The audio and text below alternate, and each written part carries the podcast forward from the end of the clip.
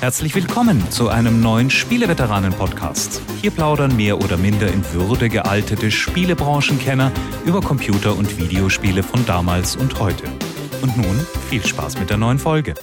Also, Herr Langer, da sind wir uns ja einig bei den Sondierungsgesprächen. Alle kriegen mehr Geld, wir machen alle glücklich und dann sind wir uns ja eigentlich einig mit unserer Koalition, oder? Ihr Beliebtheitsvorsprung von 0,573 Promille hat doch nicht die Auswirkung, dass Sie hier alles festlegen können.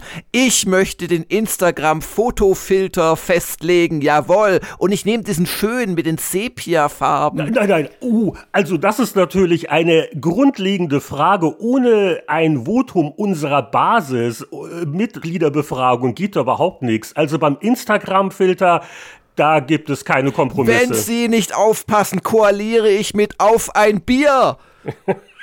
oh Gott. Okay, nein, kein Grund zur Aufregung. Noch sind wir unabhängig. Die Koalitionsgespräche sind abgebrochen worden und deswegen, was sind wir eigentlich? Eine Union sozusagen? Wir, wir, sind eine Allianz. eine Allianz. Eine Horde. Aber so, so langsam, Herr Lehnhardt, werter Koalitionspartner, sollten wir mal unsere Zuhörer zur 236. Legislaturperiode der Spieleveteranen begrüßen nach diesem aufregenden Hörspielauftakt dachte vielleicht der eine oder andere, hat einen neuen True Crime Podcast entdeckt oder so.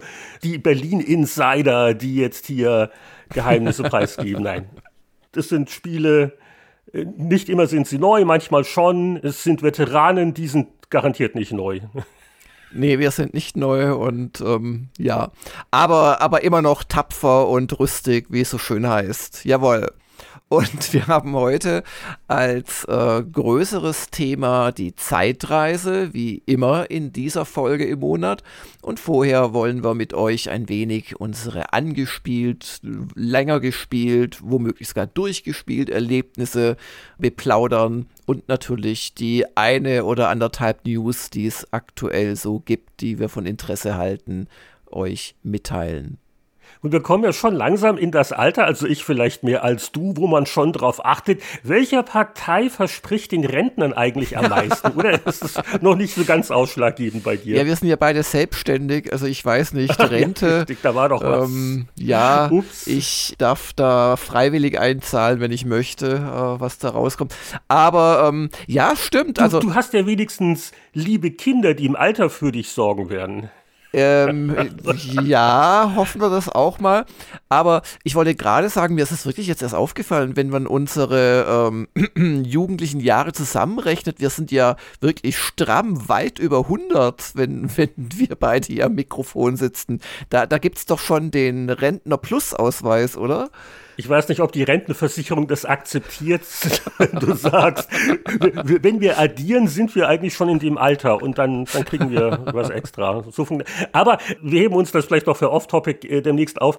Witzigerweise, innerhalb von einer Woche haben wir ja beide gewählt. Also äh, Kanada vielleicht weniger stark begleitet worden von deutschen Medien, gab es eine relativ überflüssige und langweilige Neuwahl. Da hat sich quasi überhaupt nichts geändert. Was ja im Prinzip den, den den Sinn dahinter ad absurdum geführt hat, weil euer lieber Vorzeige-Menschenfreund, der Trudeau, der wollte ja die absolute Mehrheit zurückbekommen. So viel habe ich mitbekommen. Und das hat er aber nicht geschafft. Ja, genau. Oh, gut informiert. Ja. Der Gedanke war ja gar nicht blöde, weil wir haben es nämlich hier erlebt in einigen Länderparlamenten, also unsere Provinzen.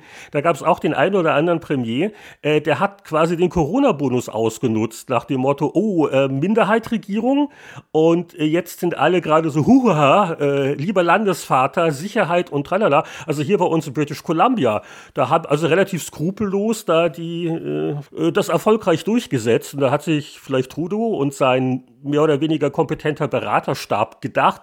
Das klappt auch auf äh, Bundesebene sozusagen. Und es hat, es hat nicht geklappt. Also es ist jetzt auch nicht in die Hose gegangen. Also die, die Konservativen sind uns erspart geblieben. Aber äh, ja, also ich glaube, äh, zwei Sitze haben die Liberalen mehr, seine Partei, und, und irgendwo anders weniger. Und äh, ja, viel, viel Geld für wenig Änderungen. Und Aber, aber ich freue mich schon auf den Off-Topic-Podcast, weil vielleicht wird es da erste Anzeichen geben, wen der äh, Schwanz des Hundes zum Hund bestimmt sozusagen, weil ja die Grünen mit der FDP zuerst reden und im Prinzip legen die dann fest, welche Partei sich als größerer Partner zu ihnen gesellen darf. ja, äh, das kann man dann in Ruhe analysieren. Ich glaube, die meisten Hörer lieben es, wenn wir politische Themen aufgreifen. Aber das ist dann, machen wir hier gleich doch den Hinweis, nächste Woche im Off-Topic-Podcast, der ist den äh, Patreon-Hörern vorenthalten, aber die kriegen ja nicht nur Off-Topic-Sachen um Er ist Ihnen hoffentlich vorbehalten, lieber Heinrich, nicht vorenthalten. vor, ach so, vorbehalten, fängt ja gut an, siehst du, weil du mit deinem Instagram-Filter hast mich schon ganz verwirrt. äh, und zum Beispiel letzte Woche in der äh, Folge für äh, die Patreon-Jungs und Mädels, da gab es als Thema das Remaster von Quake und mit einem ganz stattlichen Gastveteranen, würde ich sagen also ob er stattlich ist, also sehr erfahren und ich lange äh, nicht mehr gesehen. themenfest. Genau, ich habe ihn auch lange nicht mehr gesehen, obwohl wir gar nicht so weit auseinander äh, wohnen. Aber es handelte sich um Winnie Foster. Der hatte lustigerweise mit Quake gar nicht so viel am Hut damals und hat dann die Chance genutzt, mit der Remaster-Fassung, die es seit kurzem gibt, quasi so selbst erstmals richtig tief einzusteigen und ja, also was er, was er erlebt hat und wie er es dann fand, das könnt ihr in der letzten Folge nachhören. Ja, es war auch sonst ganz interessant, mal wieder mit Winnie zu plaudern, so das, das Leben an sich und hier und da. Äh, nur noch wenige Jahrzehnte bis zu seinem nächsten Buch und so weiter und so fort. Also guckt mal vorbei, patreon.com slash Spieleveteranen, wenn ihr uns jede Woche hören wollt. Was wollen wir denn noch hören? Zum Beispiel, was gab es so an Meldungen letzte Woche und keine neue Folge ohne Remaster-Ankündigung. Also auf GOG gibt es jetzt wieder Blood Omen Legacy of Kane, heute gemeldet, ganz frisch. So ein Action-Adventure von vor auch schon 25 Jahren, an das ich mich noch sehr dunkel erinnere. Aber ja, auch nichts, wo du jetzt in Begeisterungsstürme ausbrichst, oder? Nee, aber das auch ganz gut, äh, weil wir haben bei Gamers Global vor mittlerweile, glaube ich, zehn Tagen einen Relaunch gemacht, neue Webseite, alles wirklich richtig schön. Schaut mal vorbei. Aber ähm, wir haben auch was geändert und wir haben jetzt quasi noch drei Top-News-Positionen, die wir sehr groß äh, zeigen und dann wird quasi eine Liste gemacht und dann kommen so andere Kästen mit Themen. Hätten wir jetzt in der letzten Woche sehr, sehr viele echte News gehabt, also wichtige echte News, dann wäre es uns sehr schwer gefallen, so diese Relaunch-Erklärung äh, äh und so eine Rabattaktion und so weiter oben zu halten. Aber so war das eigentlich gar kein Problem.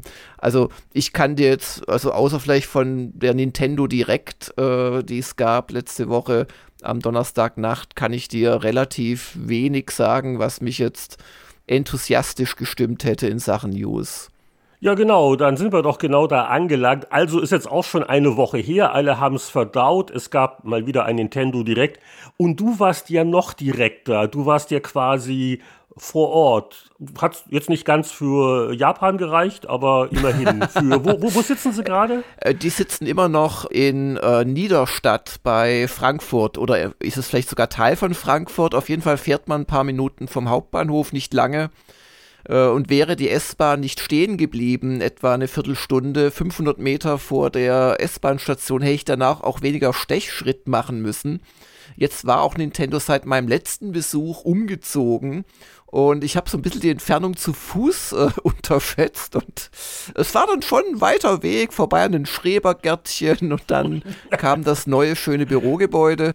Und da hatte ich dann einen äh, Einzeltermin, Quality Time mit sowohl der äh, neuen Nintendo Switch OLED, also das ist dieses neue Modell, und äh, vor allem dem Spiel Metroid Dread. Da kann ich ja nachher noch ein paar Takte zu erzählen.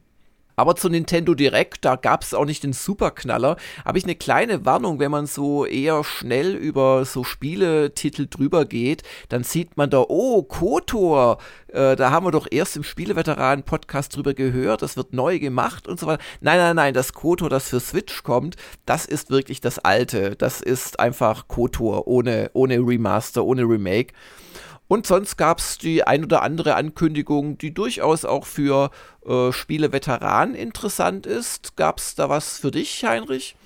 Ja, das mit Knights of the Old Republic fand ich auch ganz witzig. Ne? Also so, so eine Woche nachdem hier Sony und oh, Wahnsinn, total Remake, aufwendig, da kommt jetzt Nintendo an. Guck mal, das, das alte auch. Ding von vor wie vielen Jahren, das läuft jetzt auch auf der Switch. Das ist ja ist irgendwie rührend, ähm, aber gut. Ich weiß nicht, also im äh, nordamerikanischen Raum gab es so viel Aufregung über die angekündigten Sprecher des Super Mario Films. Aber es sind auch einige prominente Namen dabei. Also die Anya Taylor-Joy von Queen's Gambit ist äh, Prinzessin Peach. Charlie Day, das ist ein Name, den kenne ich jetzt auch erst seit kurzem, weil ich It's Always Sunny in Philadelphia angefangen habe. Der als Luigi gar nicht mal schlecht. Und äh, dass also Chris Pratt die Stimme von Mario ist, das ist ein bisschen umstritten, aber warten wir es mal ab, geben wir ihnen eine Chance und daraus äh, kann man auch wohl schließen, es ist wirklich ein Animationsfilm, also da wird nur gesprochen, die Leute treten nicht live auf, aber äh, das war jetzt kein großer Skandal bei euch. Das sind eigentlich gute Nachrichten, genau. Und, und vorgestellt hat diesen äh, Mario-Film oder das Update dazu immerhin Shigeru Miyamoto persönlich. Ähm, für mich war interessant oder waren mehrere Sachen interessant, äh, auch wenn, wie gesagt, die ganz großen Sachen vielleicht gefehlt haben, dass es jetzt einen neuen Trailer zu Triangle Strategy gab. Das haben wir auch schon mal kurz erwähnt. Da gab es mal eine Demo. Der, der größte Gag ist, das ist anscheinend wohl auch der Name des Spiels. Das, das ja. war doch ein Arbeitstitel gewesen. Ja, das ne? dachte ich auch, aber das ist doch so oft bei Arbeitstiteln. Äh, das ist kein Witz, das heißt wirklich Triangle Strategy. Ja, Triangle Strategy und soll jetzt im März, also 3. März 2022 erscheinen. Das fand ich interessant. Und äh, wohlgemerkt, es, es geht nicht darum, dass jemand im Symphonieorchester das Triangel, die, die Triangel heißt, glaube ich, spielt. Eine ganz wichtige Position. Wenn das nicht sitzt, dann ist das ganze Stück im Eimer. okay, aber ja, genau, also was geht's doch mal in, in drei Sätzen, wer es nicht mehr im Kopf hat? Ja, das ist ein äh, Strategiespiel, so nach dem groben Vorbild dieser ganzen äh, Final Fantasy Tactics oder äh, Tactics Ogre Geschichten, also isometrisch dargestellte Spielfelder, auf denen man sehr komplex kämpft mit verschiedenen Charakteren, die verschiedene Berufe haben, denen man verschiedene Zauberstäbe, Schwerter und so weiter in die Hand drücken kann, die ihre Spezialaktionen im Sinne des Teams geschickt anwenden sollten. Und zwischendrin hat man viele Gespräche und guckt auch auf so eine gezeichnete Landkarte. Die Demo fand ich extrem schwer und das will was heißen, weil das schon ein Genre ist, wo ich mich eigentlich ganz gut auskenne, also die Rundentaktik. Aber da freue ich mich drauf. Worüber ich auch nicht unglücklich bin, auch wenn ich es persönlich nicht spielen werde, es wurde in so einer ja, Aneinanderreihung von mehreren Trailern die Shadowrun Trilogy äh, für Switch angekündigt. Das ist dieses von ähm, Hairbrained äh, Games. Ach, dieses Kickstarter-Ding damals, ja, ja. Ja, das damalige Kickstarter gegen das erste, das Shadowrun Returns, hatte seine Schwächen, aber die beiden Nachfolger die waren ziemlich gut und also das würde ich jedem empfehlen, der so auf äh, ja nicht allzu komplexe Science-Fiction oder eher ist es ja so, so Cyberpunk-mäßige äh, RPG-Kost mit äh, Taktikkämpfen steht das vielleicht äh, oder Disco Elysium im Final Cut kommt, solche Sachen. Oh, das macht sicher auf dem kleinen Switch-Bildschirm noch mehr Noch mehr Spaß, das zu lesen, ja.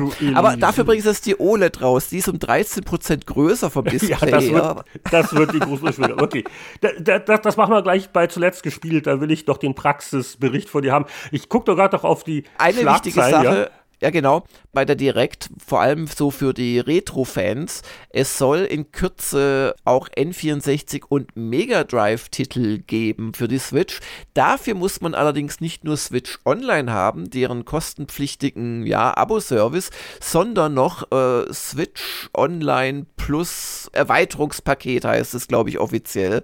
Also da wollen sie nochmal extra Geld für haben, die lieben Kyoto Nintendo-Irianer.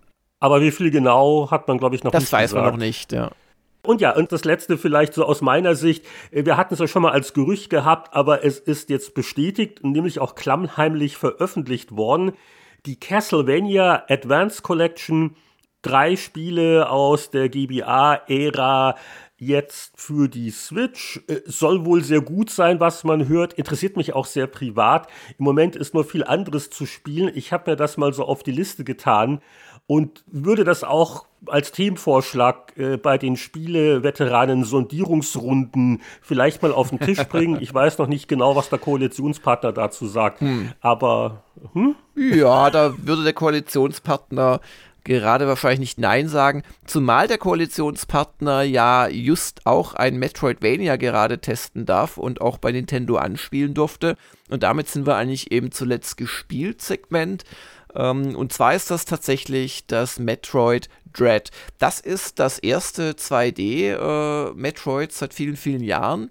Setzt so die Story von Metroid 2 und Metroid Fusion fort und hat mir bei Nintendo, wie gesagt, ich darf nur über das reden gerade, was ich da erlebt habe, nicht etwa, was ich seitdem selbst gespielt habe, weiterhin, hat mir sehr gut gefallen. Der Witz ist im Prinzip, dass sie äh, wieder ein 2D-Spiel sind mit vereinzelten 3D-Einsprengseln. Also manchmal setzt sich die Kamera in bestimmten Momenten hinter dich und das ist dann zum Beispiel ein Quicktime-Event, wo du dich nochmal retten kannst aus einer eigentlich auswegslosen Situation. Oder du musst mit einer neuen Waffe was anvisieren.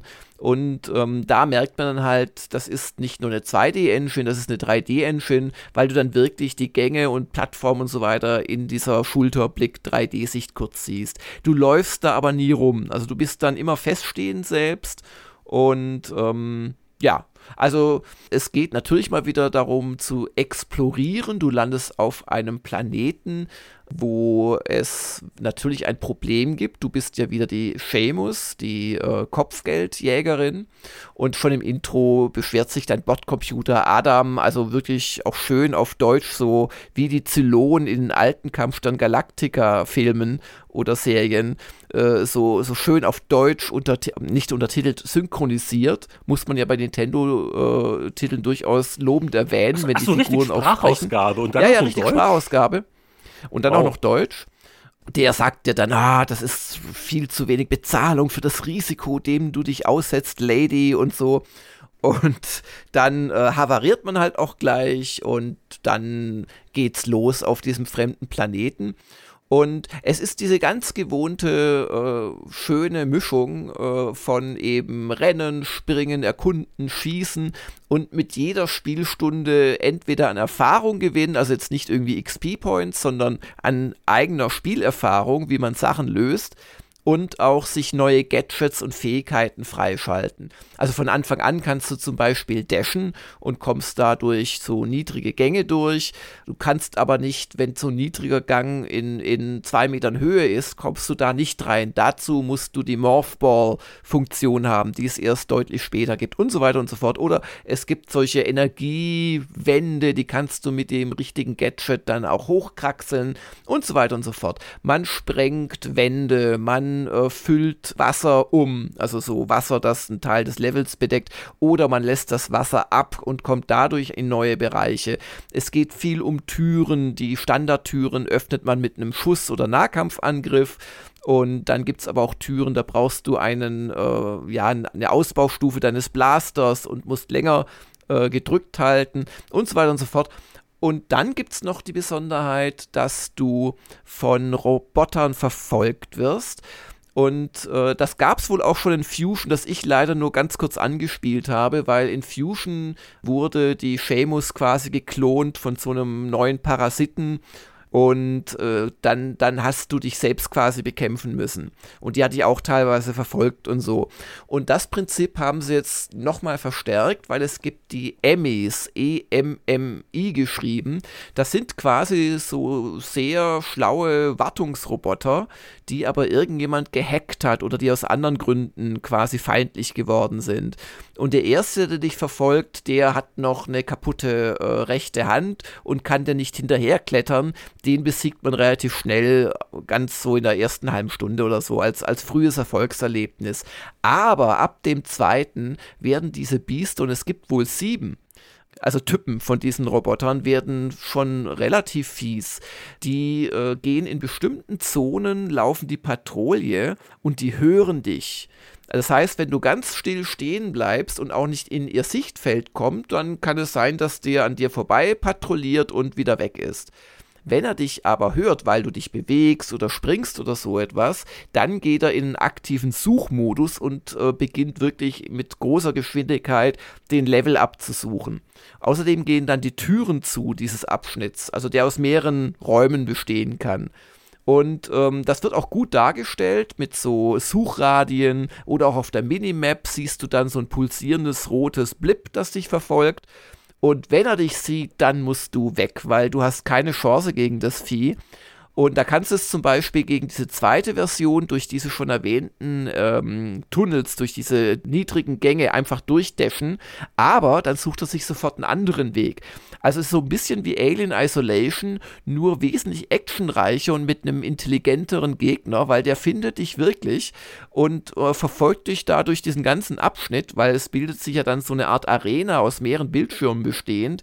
Und du musst dann halt irgendwie aus diesem Bereich entkommen oder, und das geht dann immer wieder, du kriegst dann die Möglichkeit, irgendwann ihn zu besiegen, was aber durchaus auch schwierig ist. Wenn der dich aber berührt, lieber Heinrich, dann hast du noch eine Chance von einem Prozent, behauptet zumindest das Spiel, ihm zu entkommen indem du so einen kurzen Quicktime-Event schaffst. Wenn der zuhaut, musst du quasi im exakt richtigen Moment, allerdings mit Reflexen, die uns Spieleveteranen leider nicht mehr gegeben sind, auf X drücken und das noch ein zweites Mal und dann schaffst du es und kannst kurz nochmal von ihm abhauen.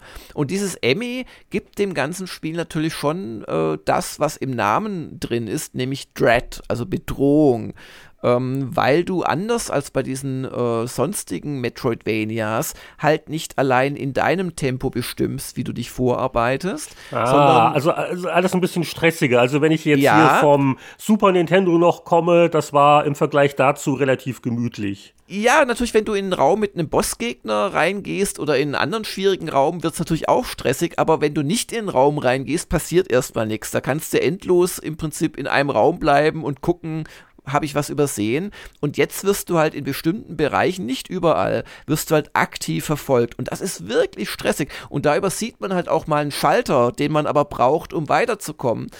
Also von dieser Zwei-Stunden-Erfahrung aus hat mir sehr gut gefallen. Allerdings kann ich nach zwei Stunden noch nicht sagen, ob das nicht auf Dauer auch zu stressig wird.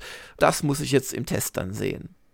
Ja, ich bin mal gespannt. Ich bin ja mit den 3D-Metroids nie wirklich warm geworden. Also der Prime. Ich auch nicht so, ja, ja, also Prime, ich, ich genau. Ich bin gespannt, ob auf die Art und Weise, weil auf der Switch äh, verkauft sich ja fast alles äh, hervorragend, was von Nintendo kommt, ob auf die Art und Weise, die die Marke äh, so sehr wieder gestärkt wird, dass da auch in Zukunft wieder ein bisschen mehr rein investiert ja. wird. Also äh, der Eindruck ist echt sehr, sehr gut.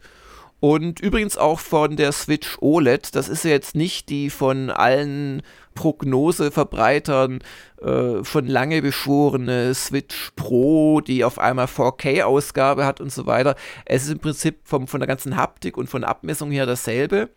Aber mit so ein paar Detailverbesserungen und die kann man schon bemerken. Die Lautsprecher sind ein bisschen lauter, kann man einfach sagen, oder, oder besser. Der Bildschirm ist größer geworden um 13 Prozent, aber bei gleichem Formfaktor. Es ist einfach der schwarze Rand kleiner geworden. Und ähm, also im Vergleich zu normalen merkt man es, im Vergleich zur Light ist es wirklich also ein ja, unfassbar viel größerer Bildschirm. Und das Ganze beruht auf OLED-Technologie, das heißt, die LEDs, die einzelnen, die leuchten von sich aus, sie sind nicht hintergrundbeleuchtet und das gibt ein tieferes Schwarz und bessere Kontrastverhältnisse und auch das kann man durchaus bemerken. Dann ist es auch noch in einer sehr schicken Farbgebung, äh, schwarzes Grunddingens wie eigentlich immer, aber dann einfach weiße äh, Joy-Cons, das sieht ziemlich gut aus, finde ich einfach. Also habt das Ding gerne in der Hand. Ob man sich jetzt kaufen muss, ist natürlich äh, die andere Frage, weil es macht nicht wirklich also es, es, erlaubt keine anderen Spiele als vorher. Das ist vollkommen abwärtskompatibel zu den ja, anderen. Also das finde ich nach wie vor enttäuschend, weil die Switch mittlerweile wirklich sehr, sehr stark hinterherhinkt. Und auch gar nicht so wenig neue Spiele, wenn sie mal für die Switch kommen. Das sind dann nur Cloud-Streaming-Versionen, weil die Hardware total überfordert ist. Ja.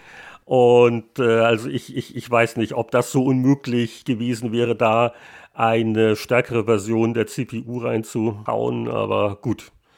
Ja Gott, äh, das Ding ist schon wieder überall ausverkauft, also irgendwas scheint Nintendo richtig zu machen, aber natürlich darf man trotzdem enttäuscht sein. Und ich glaube halt, dass auch, also es gibt wenig Gründe für ein Upgrade, vor allem wenn du diese, ähm, diese Revision hast äh, von vor wieder zwei Jahren oder drei Jahren, die äh, quasi den besseren Akku hat, dann gibt es eigentlich wenig Gründe jetzt abzugraden, also aber gut, also ehrlich gesagt, ich habe schon Probleme mit den Schriftgrößen oft auf, auf Switch, gerade bei den Third-Party-Titeln. Merkt man diese 13% mehr wirklich jetzt im Vergleich zur Original-Switch? Also nicht so Ja, leid, man merkt schon. Also merkt man es schon ist nicht, den Unterschied? Ja, man Ah, merkt okay. schon. Das ist natürlich ein Argument, die Schriftgrößen, ja, da muss ich dir recht geben. Nur, ich habe gleich mal, ich habe gleich meine Hassliebe äh, Phantom Doctrine auch runtergeladen und ausprobiert, äh, dass ich einfach auf Switch nicht weiterspielen konnte im Handheld-Modus, weil die Schriften echt zu klein sind. Ich kann die nicht lesen. Punkt. Ich kann sie nicht lesen. Da geht es nicht drum um unangenehm und ich kann sie nicht lesen, verdammt nochmal.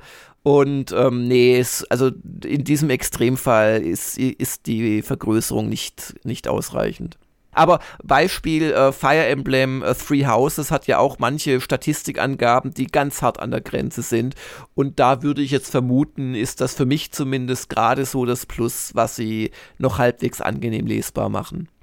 In der Hinsicht übrigens sehr löblich ist wirklich Diablo 2 Resurrected. Du hast letzte Woche es kurz angesprochen.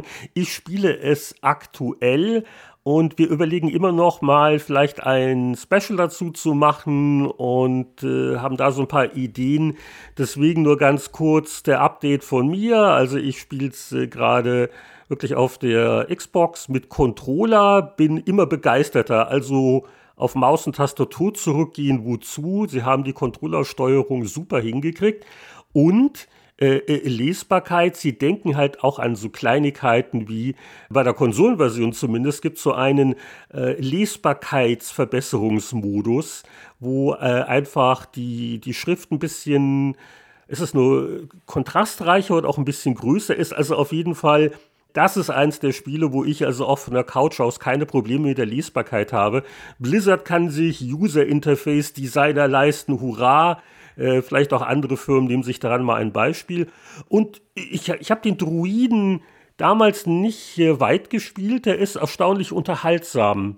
Wenn man, also ich äh, lasse sogar diese Wehrbär-Verwandlung eher außen vor, aber den spiele ich so als einen relativ robusten Magier. Also so seine Feuerzauber sind nicht ohne. Und dazu beschwört man den einen oder anderen Wolf und dann gibt es diese Schlingpflanze, die Leichen sich greift und in Lebensenergie für den Druiden umwandelt. Recycling, Recycling. Immer wieder nett. Und äh, ja, ich habe ja dann Meinungskasten auch gelesen. Natürlich so ein, zwei Sachen, wo man sagt, aus heutiger Sicht stimmt schon. Aber mein Gott, es ist halt kein Komplett-Remake und ich glaube, Hm. Wenn sie zu modern geworden wären, hätte es dann wieder den großen Aufschrei gegeben. Ja, klar. Also sie, sie liefern das, was sie versprechen. Äh, ich muss halt nur ehrlich sagen, ich habe dem ja bei, bei Gamers Global eine 7.5 gegeben. Und ähm, ich muss halt sagen, ich lebe heute und ich spiele heute und dann will ich Spaß haben und ich habe diesen Spaß oder nicht genügend Spaß. Äh, den habe ich halt mit dem Diablo 2 Resurrected nicht aufgrund von so ein paar Hakeligkeiten. Das Inventar, bäh, viel zu klein, viel zu oft zurückteleportieren. Was soll denn die Ausdauer, um Gottes Willen? Warum muss ich ständig stehen bleiben? Das, das ist mir Ah. auch sehr negativ aufgefallen. Ja. Also es ist halt eine von diesen alten Ideen, wo, wo auf einmal kann ich mir nur mit halber Geschwindigkeit laufen. Äh, sicher, wenn man das heute neu designen würde. Ja, und in der Powerplay-Wertungskonferenz hätte ich doch mit der 7 vorne dran wahrscheinlich Probleme und würde versuchen, eine, eine 8. Aber wie gesagt, also. das sagst du jetzt sehr diplomatisch. Sagen wir es mal so, es ist ein Spiel, ich glaube, wenn ich es jetzt mit, mit äh, sympathischen Menschen im Multiplayer spielen würde, dann wird es mir auch nochmal mehr Spaß machen. Also die 7.5 gilt für Solo-Spiel und mich persönlich. Okay.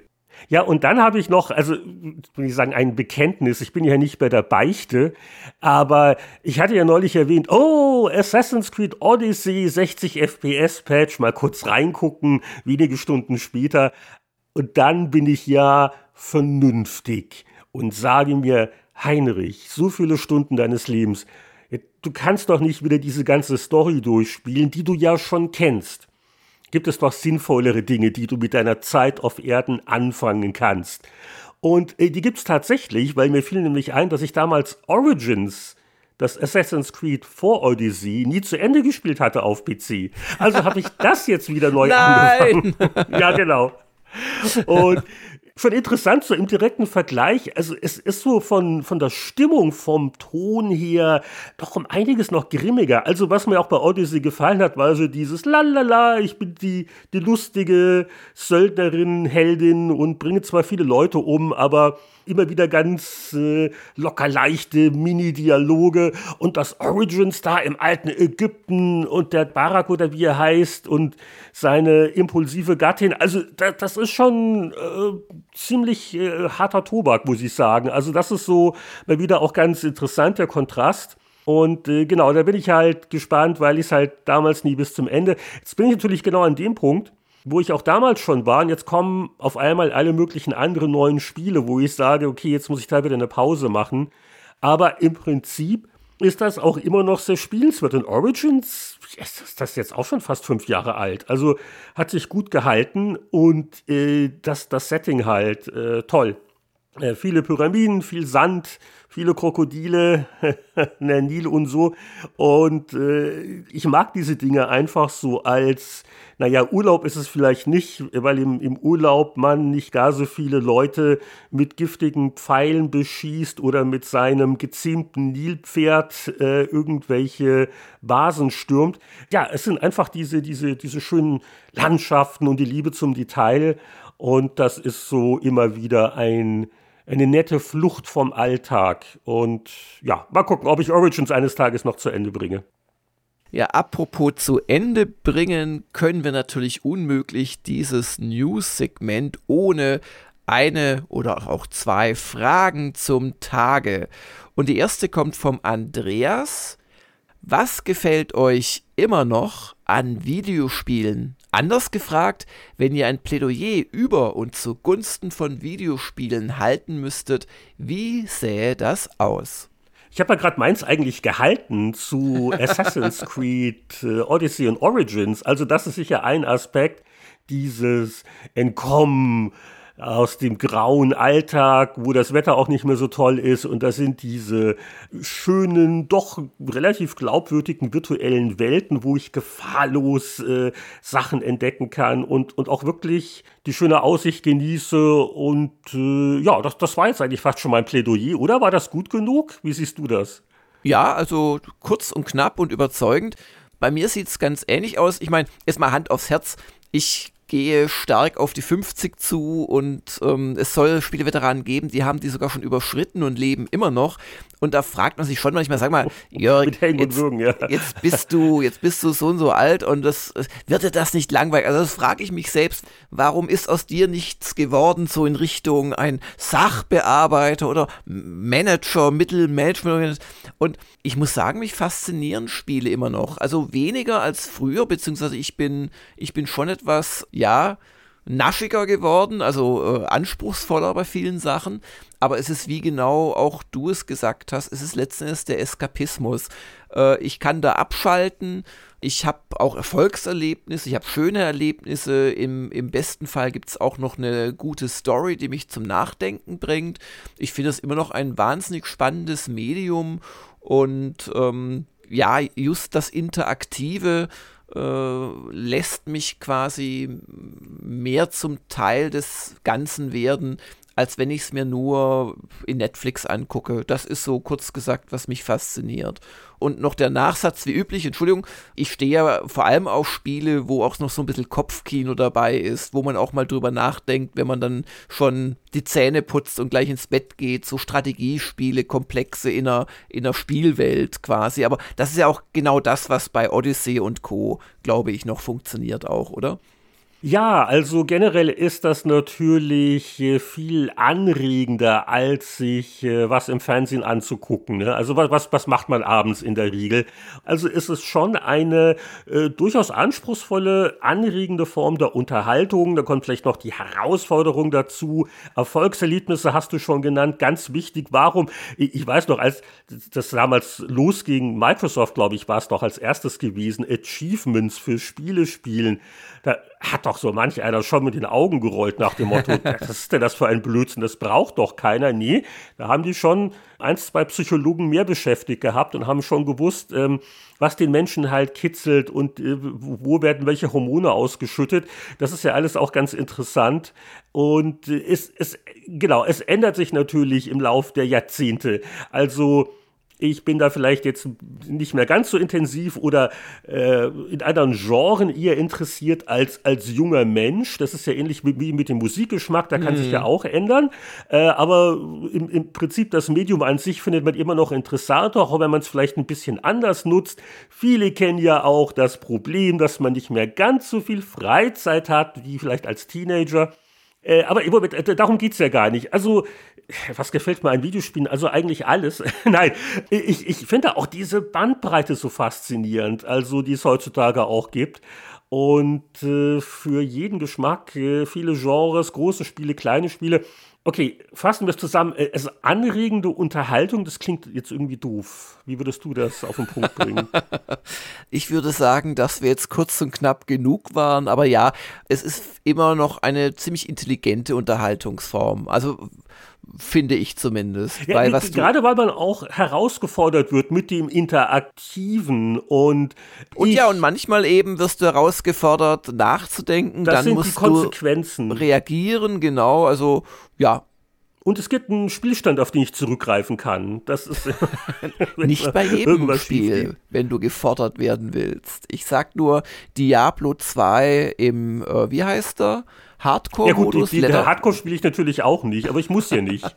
Das ist ja auch das Schöne. Also auch die Flexibilität, also auch innerhalb eines Spiels gibt es oft viele Möglichkeiten, wie ich mir Herausforderungen dann auch anpassen kann.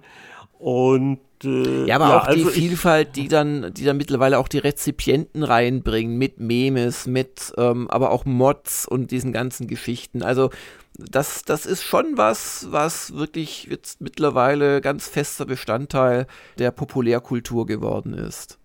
Also so viel unsere kurz knappe Antwort an Andreas. Und jetzt machen wir noch eine zweite Frage, oder? Und zwar vom Smurf79.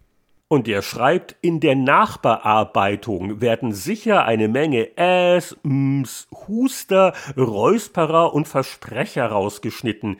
Wie lange dauert die Aufnahme eines Podcasts und wie lange ist die Rohfassung vor dem Schnitt? Eine technische Frage. Natürlich sprechen wir jederzeit druckreif und sagen nie äh, äh, äh oder ich, ich, ich. Also ich erkenne meine, obwohl ich oft nicht schneide, aber ich erkenne meine Äs wirklich schon im Schnittprogramm an der charakteristischen Gebirgsform. Das ja, ja. ist so, ja. Jetzt, ist aber nicht, nicht, nicht jedes Ä, siehst du, ich fange schon mal an, hier Schnittmaterial zu liefern. Nicht jedes Ä ist aber für den Schnitt gut geeignet, weil was wir jetzt auch nicht wollen, ist ein steriles Format oder wie ein Hörspiel, wo die Leute ihre Zeilen runterlesen. Also wir, wir wollen ja auf Spontanität und Heiterkeit und auch mal vielleicht ein bisschen, dass wir uns zoffen. Äh, und wir versuchen auch natürlich bei den zahlreichen Schnitten äh, das hinzukriegen, dass man den Schnitt dann auch nicht hört. Ähm, und also es wird viel geschnitten, um, um, um, um mal auf die Frage äh, direkt ein, äh, wieder Das war jetzt ein gutes Beispiel. das lassen wir jetzt mal drin aus. Das lassen wir jetzt mal, das lassen wir jetzt einfach mal drin, genau. Also so typischer Versprecher. Er, er hat sich völlig in den Satz hinein verrannt. Dann äh, wird er, okay, ich, ich mache den Satz nochmal. Äh, nochmal sauber und es macht den Schnitt dann auch einfacher und dann klingt es auch natürlicher. Aber das haben wir jetzt, also ich hoffe, ich denke dran, weil ich habe Schnittdienst diese Woche. Das lassen wir jetzt mal extra mal drin, um einfach ein gutes Beispiel, danke Jörg, sehr vorbildlich, ein gutes Beispiel geliefert zu haben. Ein anderes Beispiel ist dafür, wenn Leute übereinander und nebeneinander reden und sich nicht zu Wort kommen lassen. Rüber, ja. Da hättest ja. du es aber mitmachen müssen. Also da, dann, da dann äh, zum Beispiel, was ich auch manchmal gerne mache, also gut, also es wird natürlich auch, äh, also es wird geschnitten, dann werden die, die gerade nicht reden, gemutet. Manchmal, wenn zu viele gleichzeitig reden, kommt drauf ein. Also wenn der eine nur irgendwie nur, nur mitlacht, dann wird er vielleicht auch noch gemutet und dadurch kann man den anderen besser hören. Hier und da wird auch mal hier eine halbe Sekunde da was verschoben, damit das genau, dann besser dass, dass man so einen, so einen hochintelligenten Einwurf aus Putzbrunn auch überhaupt richtig verstehen kann, wenn einer dauerquasselt. und, ich lache ähm, jetzt nur eine Minute vor mich hin, um Jörg jetzt hier wegzudrownen und aber es steckt schon Aufwand drin, weil einfach, äh, was wir, was wir reden, ist halt nicht druckreif. Wir wollen auch kein steriles Produkt, aber wir wollen auch nicht, dass ihr euch ständig an Äs und so weiter stören müsst. Und da gilt es halt eine, ja, einen Kompromiss zu finden. Aber jetzt zu der rein zeitlichen Frage, so mit Vorgespräch äh, dauert so eine am Schluss dann meistens ja anderthalb Stunden bis so 1,40 lange Folge in der Regel so zweieinhalb Stunden. Wenn Gast dabei ist, wo man erstmal einen Technikcheck machen muss und so, sind es auch gerne drei. Also das so mal als Brutto-Angabe und entsprechend lang ist dann auch die Rohfassung. Oder man merkt, das passiert doch recht häufig, ach, man hat sich doch so ein bisschen verbabbelt im News-Bereich und nachher ist aber auch das Hauptthema lang geworden. Zeitreise kommt gleich, das ist immer so ein Fall, wo man ja, vielleicht ja, genau. sagt, oh Mann, oh Mann, also vielleicht da hier dieses eine obskure, was, was habe ich bei der letzten Zeitreise zum Beispiel geopfert? Nibulus 2. Du kannst es sicher noch genau Nein. dran erinnern an jedes Wort. Weil beim Blättern in der Powerplay und das war alles irgendwie zu lang. Und da hatte ich auch das Gefühl, äh, das war auch inhaltlich nicht so gut, weil keiner kannte es wirklich. Man liest nur die hm. Meinung. Also, also manchmal ist es auch so, dass das Pruning. Wie, wie sagt man bei euch, wenn man die, die Bäumchen zurechtstutzt? Das Zurechtstutzen, genau. Achso, das war schon. Wow, ich kann hier so viele Sprachen. Also, wo man auch manchmal sagt, okay, es ist jetzt eh zu lang und das ist eh vielleicht eine Schwachstelle. Und weil das also wie so ein Unterbereich ist, kann man das auch gefahrlos rausnehmen. Weil, also, was ich persönlich ja gar nicht mag, sind halt so diese, okay, macht jetzt wenig Aufwand, aber wir labern stundenlang und wir knallen das genauso hin, weil ich habe viel zu viel Respekt vor der Lebenszeit äh, meiner Mitmenschen. Also, ja. das, deswegen versuchen wir schon, es relativ straff hinzukriegen. Das, das wollte ich auch sagen, also, weil, weil, es gibt manchmal Stimmen, die sagen, oh, ihr könnt ruhig länger machen und so weiter, aber Länge ist nicht unbedingt Qualität. Also dieses ja, ganze oh Schneiden Gott. und Rauskürzen, das dauert auch seine Zeit. Also so ein Podcast-Schnitt beschäftigt eine Person einen Tag lang, kann man sagen, und manchmal länger, je nachdem. Und ähm, ja, das also, machen also, wir nicht, es ist wirklich weil ein wir voller Arbeitstag. Ja, also genau. ich verteile das gerne. Siehst du, wie wir es mit Absicht gleichzeitig reden, damit die Leute. Also ich, ich verteile es dann gerne so auf eher so zwei Tage, weil ja oft noch andere Sachen zu tun sind und ich habe ja die andere Zeitzone. Aber ja, das ist nicht übertrieben. Also es wäre wesentlich äh, zeiteffizienter, drei Stunden zu machen und die bis auf krasse Fehler oder äh, Falschbehauptungen, auch sowas kommt natürlich manchmal vor, dass man Blödsinn erzählt hat und es nicht gemerkt hat. Dann schneidet man es halt noch. Ähm, es wäre zeiteffizienter für uns, wenn wir es äh, weitgehend un, unredigiert äh, einfach raushauen würden und dafür länger ja, sprechen würden. Aber es wäre nicht besser, es wäre schlechter wir wollen auch nicht zu sehr schwafeln. Ich weiß, man glaubt das kaum, aber wir versuchen nicht zu sehr zu schwafeln. Und es kommt auch manchmal vor, dass wir sagen, oh, wir haben uns das bei einem Thema, wir reden gerade im Kreise, die, die letzten zwei, drei Minuten, das kann man eigentlich im Schnitt wieder raushauen. Das machen wir also auch. Also deswegen, es ist immer so ein Balanceakt und äh, es ist auch vieles Geschmackssache natürlich dabei wir wechseln uns im Schnitt immer so ab. Die eine Woche der eine, die andere Woche der andere. Und also wir, wir hoffen, dass das Endresultat jedenfalls so ein bisschen diese Balance hinkriegt zwischen einer gewissen Straffheit, aber, aber immer noch locker genug, dass es sich natürlich anfühlt und nicht irgendwie so ein Gedicht auswendig gelernt. Ja, danke für diese schönen Fragen. Und er oh. merkt ja, wenn uns wir Fragen uns emotional berühren und wir sie dann ganz kurz und knapp in 20 Minuten beantworten. Aber jetzt ganz schnell in die Zeitmaschine, Lenhardt, es geht los.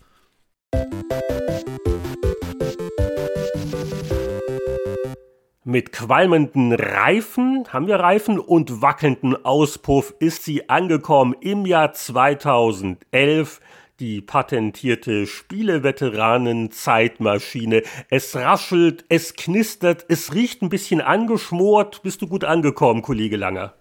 Interessanterweise scheint bei dir die Zeitmaschine sich so als ein DeLorean aus Back to the Future äh, zu manifestieren. Bei mir ist es eher so äh, die Kommandokapsel von diesem Raumschiff von Captain Future, das du sicherlich auch noch kennst.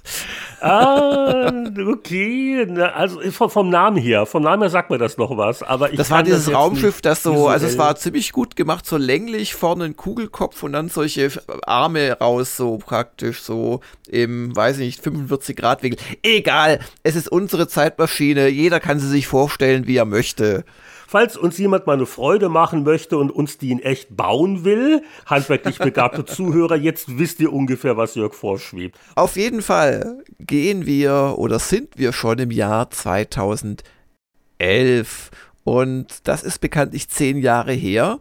Und die GameStar hatte im Prinzip ein Thema, das könnte auch jetzt gerade sein. Und das merken wir immer wieder, äh, wie Firmen dieselben Themen als nächsten Teil einfach 15, 20 Jahre später wieder im selben Monat bringt. Und dieses Mal ist es bei der GameStar 10 2011 Diablo 3.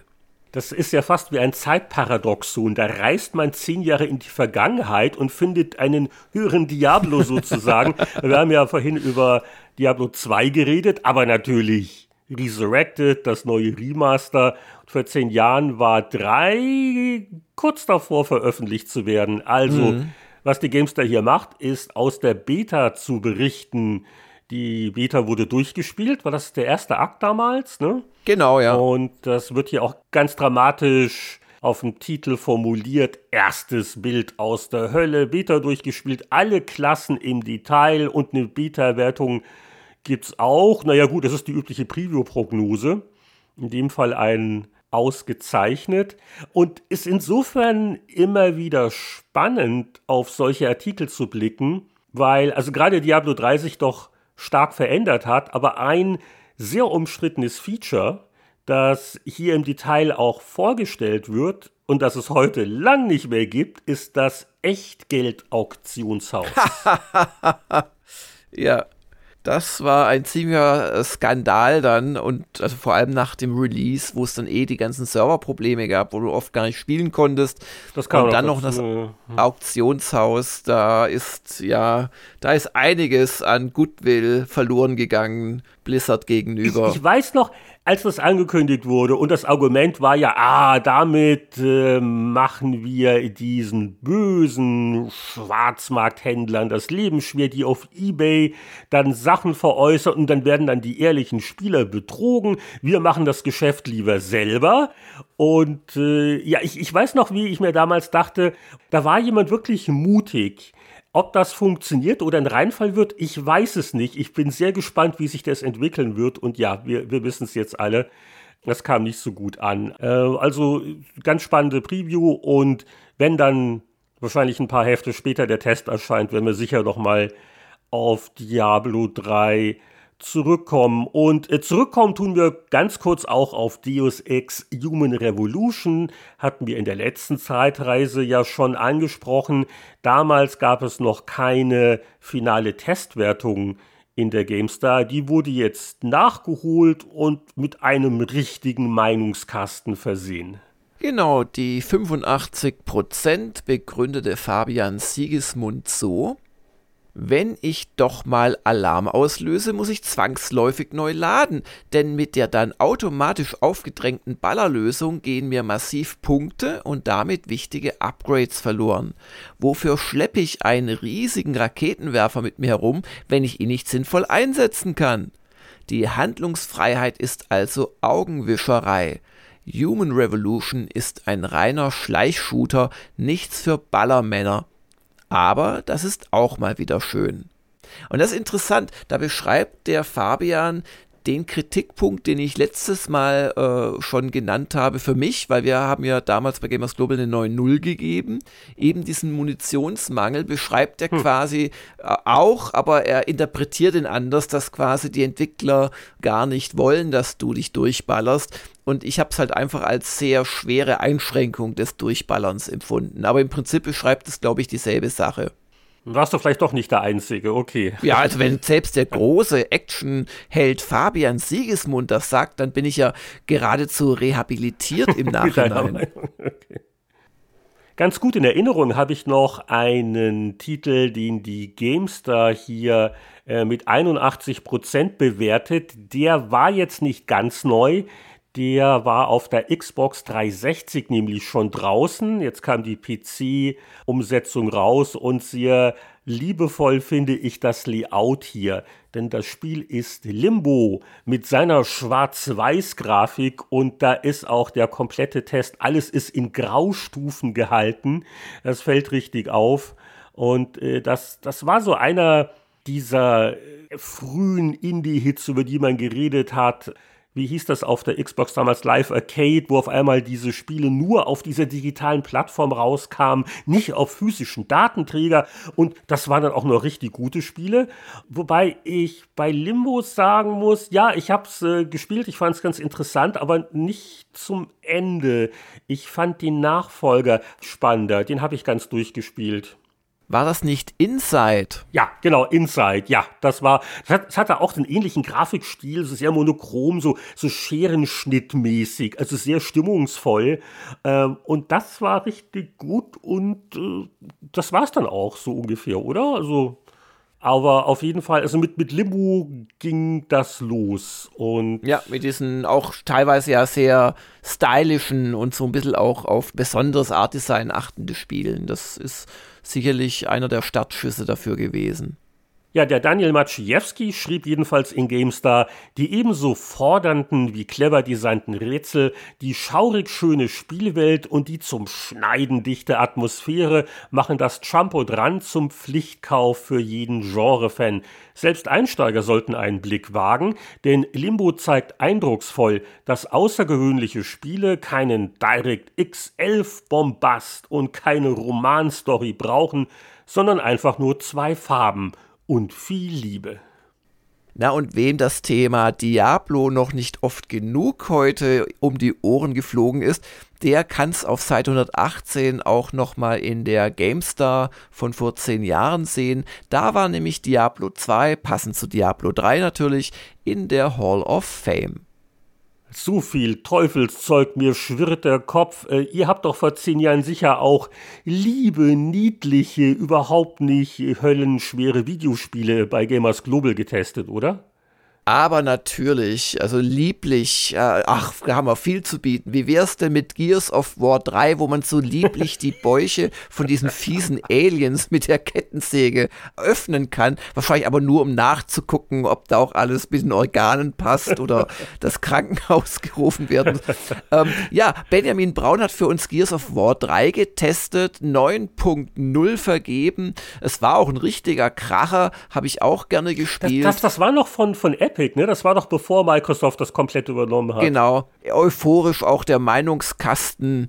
Gears of War 3 ist ein rasanter Shooter, der sich selbst die Zeit gibt, auch mal Tempo rauszunehmen und zu unterstreichen, weshalb er eine Ausnahmeerscheinung ist die perfekte Steuerung, das sehr gute Design, die audiovisuelle Umsetzung und die packende Inszenierung lassen mich die wenigen Schwächen, vor allem die KI, fast vergessen. Ja, war ein schönes, brachiales, schalt dein Hirn ab und hab Spaß Spiel. Aber apropos Action auf Konsolen, an die man sich nicht mehr so wahnsinnig gut erinnern kann. Die Resistance-Serie, die kam wirklich auf drei Teile. Erstaunlich, lange nichts mehr davon gehört. Liegt auch wahrscheinlich daran, dass das Entwicklungsstudio Insomniac nun wirklich alle Hände voll zu tun hat. Die haben ja zuletzt äh, für PlayStation-Plattformen Dinge gemacht, wie, also natürlich Ratchet und Clank. Ich bin immer noch von Rift Apart übrigens sehr begeistert. äh, kleiner äh, Vorgeschmack auf die Spiel des Jahres Diskussion im Dezember. Oder äh, Spider-Man unglaublich erfolgreich und ich glaube, das dritte war das letzte Resistance, ne? Vor zehn Jahren. Äh, will ich jetzt nicht meine Hand für ins Feuer legen. Ich habe die Serie auch so ein bisschen aus den Augen verloren, aber Resistance 3 war nochmal ein starker Eintrag offensichtlich. Auch hier hat bei Gamers Global der Benjamin Braun Haupt getestet und schrieb zu seiner 8.0 Wertung. Bei Resistance 3 stimmt die Action. Die Kombination aus Heilpäckchen und großem Waffenarsenal sorgt dafür, dass sich der Spieler trotz aller Linearität nicht in ein allzu enges Korsett gepresst fühlt. Würden die Feinde jedoch nicht oft in Massen auftreten, wäre die sehr bescheidene künstliche Intelligenz eine Unterforderung. Ja, aber jetzt, äh, nee, wir machen hier eine Trilogie der Action-Titel und erwähnen auch noch Space Marine, weil da bekommen wir heute noch Vorwürfe bei Gamers Global, dass wir das zu gering bewertet hätten.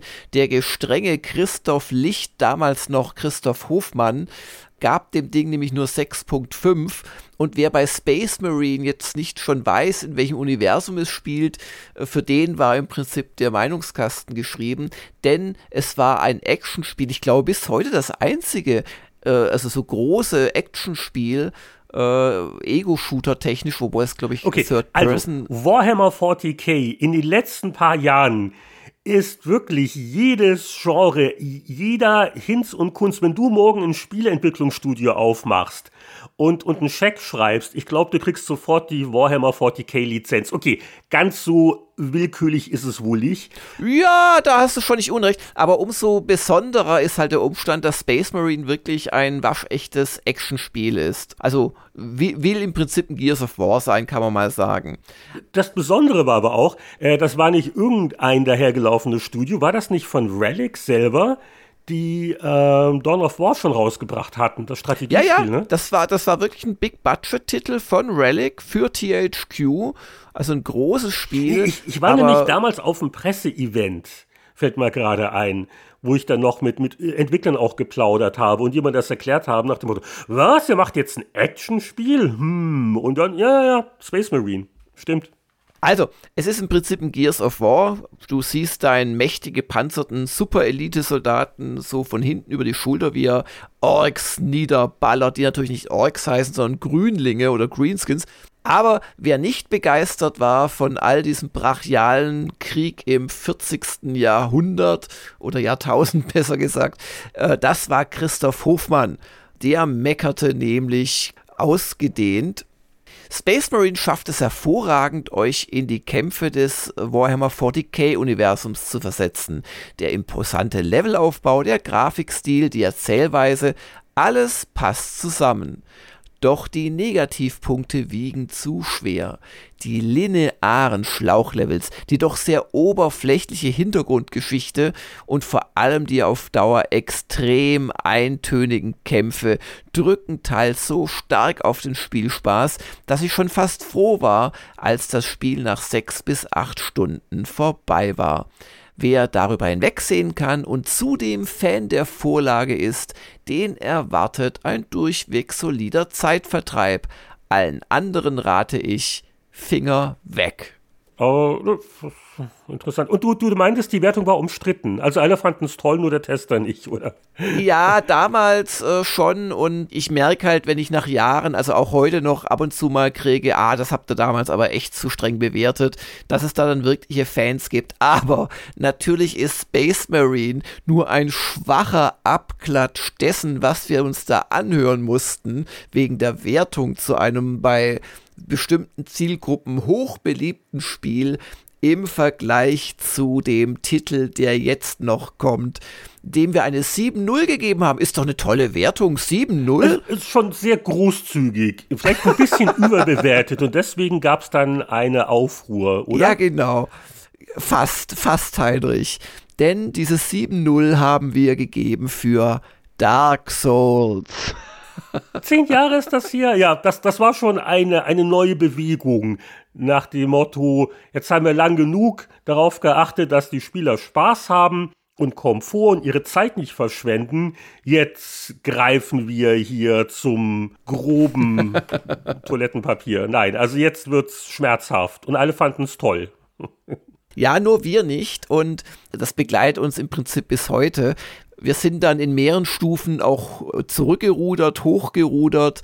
Ähm, dann kam irgendwann die PC-Fassung, der haben wir dann schon mal irgendwie einen halben Punkt mehr gegeben und so, mit der Begründung, dass es nicht die Technikschwächen hätte, was auch so war.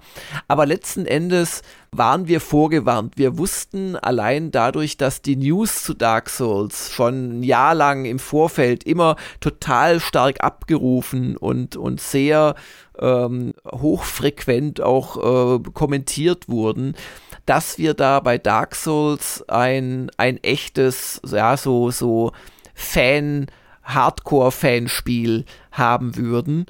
Aber wir sind ja ehrliche Leute und als wir es dann getestet haben, fand halt der Tester es nicht so gut oder nicht so gut. Ja.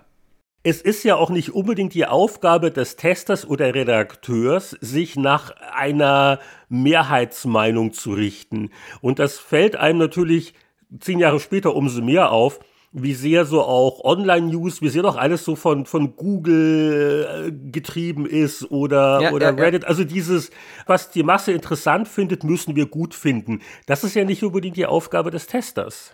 Nee, ist es auch nicht. Trotzdem konnte man über unseren Test streiten, denn der war eine schwere Geburt. Es fing damit an, dass meine Wenigkeit zum Zeitpunkt für mehrere Tage in England weilte. Es ging damit, und das war auch schon klar, als das Testmuster kam, es ging damit weiter, dass der Einzige in der Redaktion, der wirklich, äh, also für das Thema zu begeistern war so richtig, der Christoph Hofmann, den wir gerade schon erwähnt haben, der auch den Vorgänger kannte, Demon's Souls, ähm, ich weiß nicht, ob er dieses Kingsfields nicht sogar kannte, der Vorgänger wiederum von Demon's Souls gewesen war.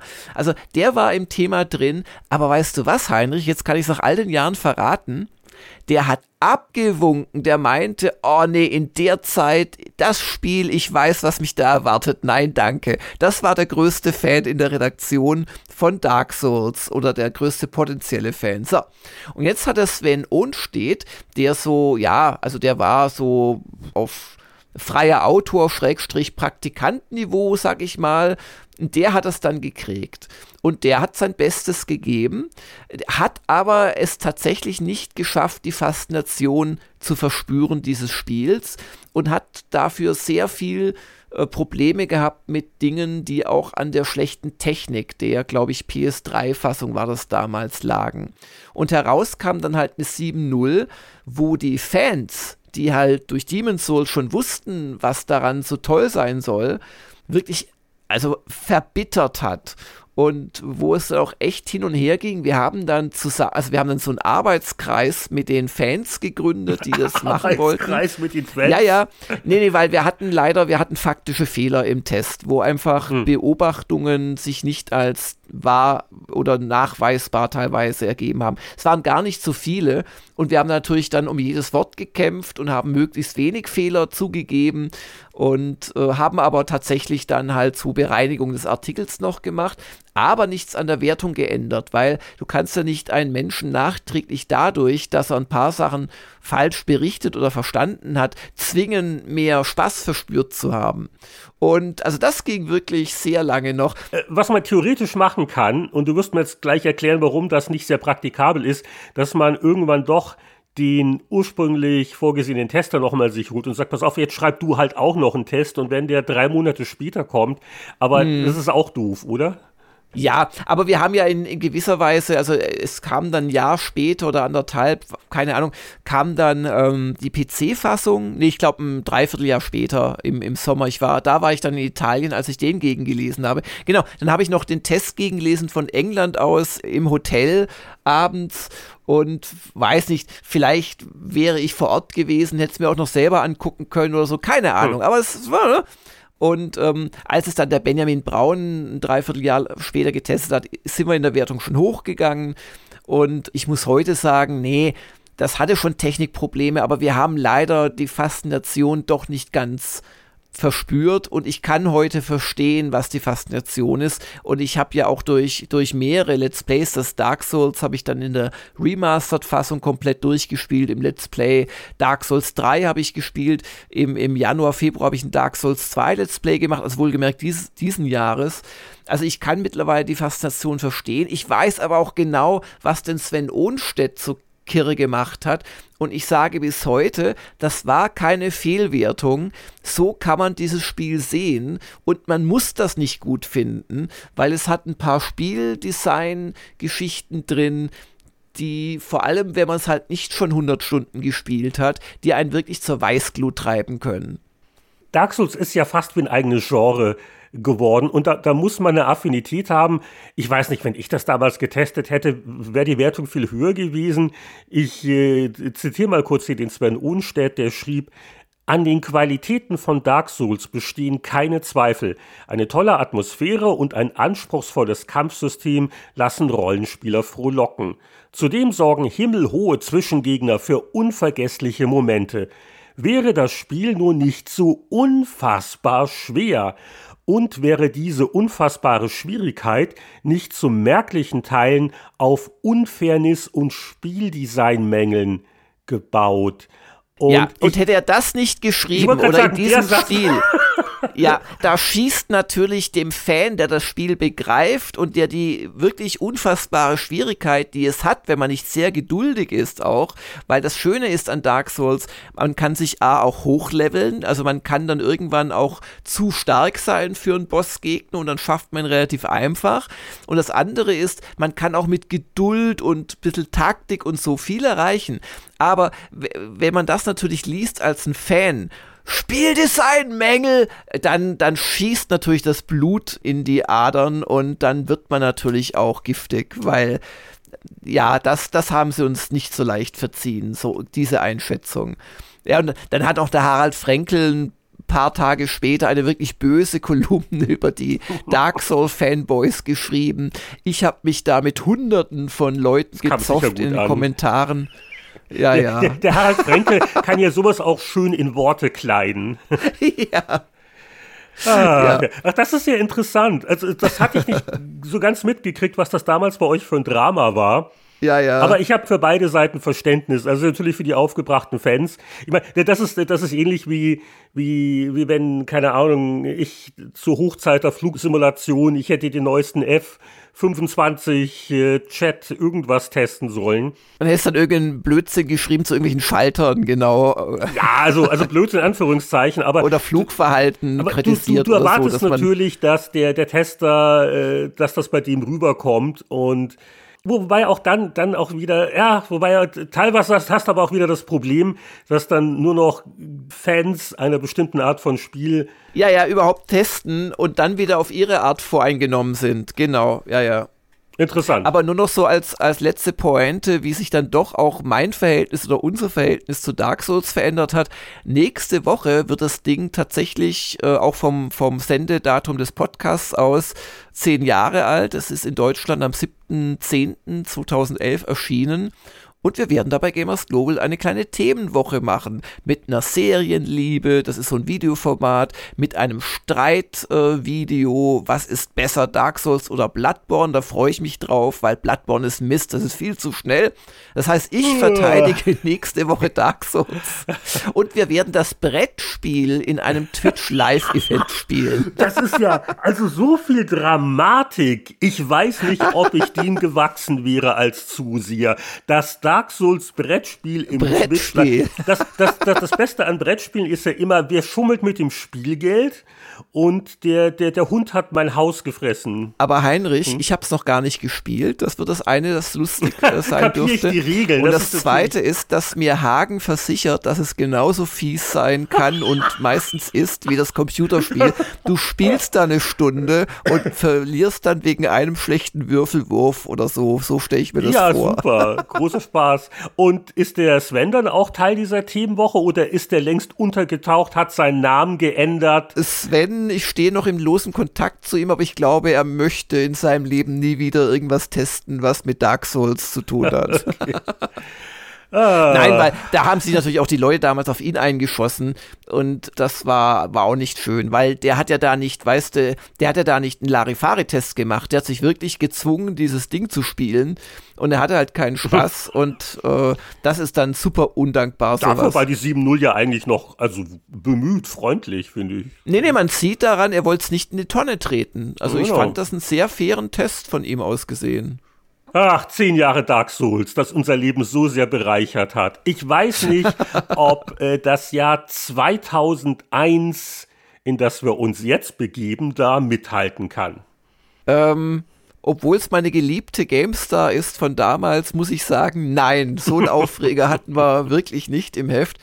Aber wir hatten ein schönes Titelbild, finde ich. Was meinst du denn zu Commandos 2 und dem Green Beret, der uns da die Knarre in die Nase Dieses hält? Dieses verschmitzte Grinsen von dem Typ, das macht mich ganz. Das kommt mir so bekannt vor. Hatten wir das nicht neulich erst, die Artwork, oder war das eine Preview? Oder was? Das weiß ich Ahnung. nicht. Äh, an mich erinnert er an den, an den jungen Dolph Lundgren übrigens. So ein bisschen. Weil, ja, weil gut. du seinen Blick erwähnst. Auf jeden Fall, auf jeden Fall. Also das Grinsen und die Knarre sind. Aber es ist, es ist ein schönes Motiv. Es ist auch stilistisch ja. gelungen. Also wenn man schon Leute in Uniform mit Knarren äh, auf dem Titel hat, dann dieses suffisante Grinsen, das Genau, und, und, er ist ja auch so ein bisschen cartoonhaft überzeichnet mit dieser riesigen Nase, die an sich schon eine tödliche Waffe wäre. Also das, das finde ich, kann man machen. Im Gegensatz zu diesen austauschbaren militaristischen Call of Duty und Battlefield Heinis immer. Auf sonst am Titel fünf Jahre, fünf äh, Spieleklassiker könnte man meinen. Ach, und im auch schon fünf Jahre hier, dass die Games da. Ja, ja, also wir waren ja da fünf Jahre also alt geworden. Jahren aber, bevor jetzt die Leute verwirrt sind. Vor 20 Jahren war es fünf Jahre hier. Genau, aber im, im Editorial habe ich dann nochmal präzisiert, ja, aber feiern werden wir erst im nächsten Heft zum 50. Und spätestens dann fängt man an nachzudenken, okay, fünf Jahre werden 48 Hefte, hä, 50. Heft, aber das hat alles seine Ordnung, äh, nicht weiter drüber das kannst nachdenken. du uns nächsten Monat erklären. Das, das, das, das hängt mit den Erscheinungsmonaten zusammen, weil wir haben im August angefangen und im Oktober Oktober kam dann tatsächlich das 50. Heft und da haben wir dann großes Jubiläum gemacht.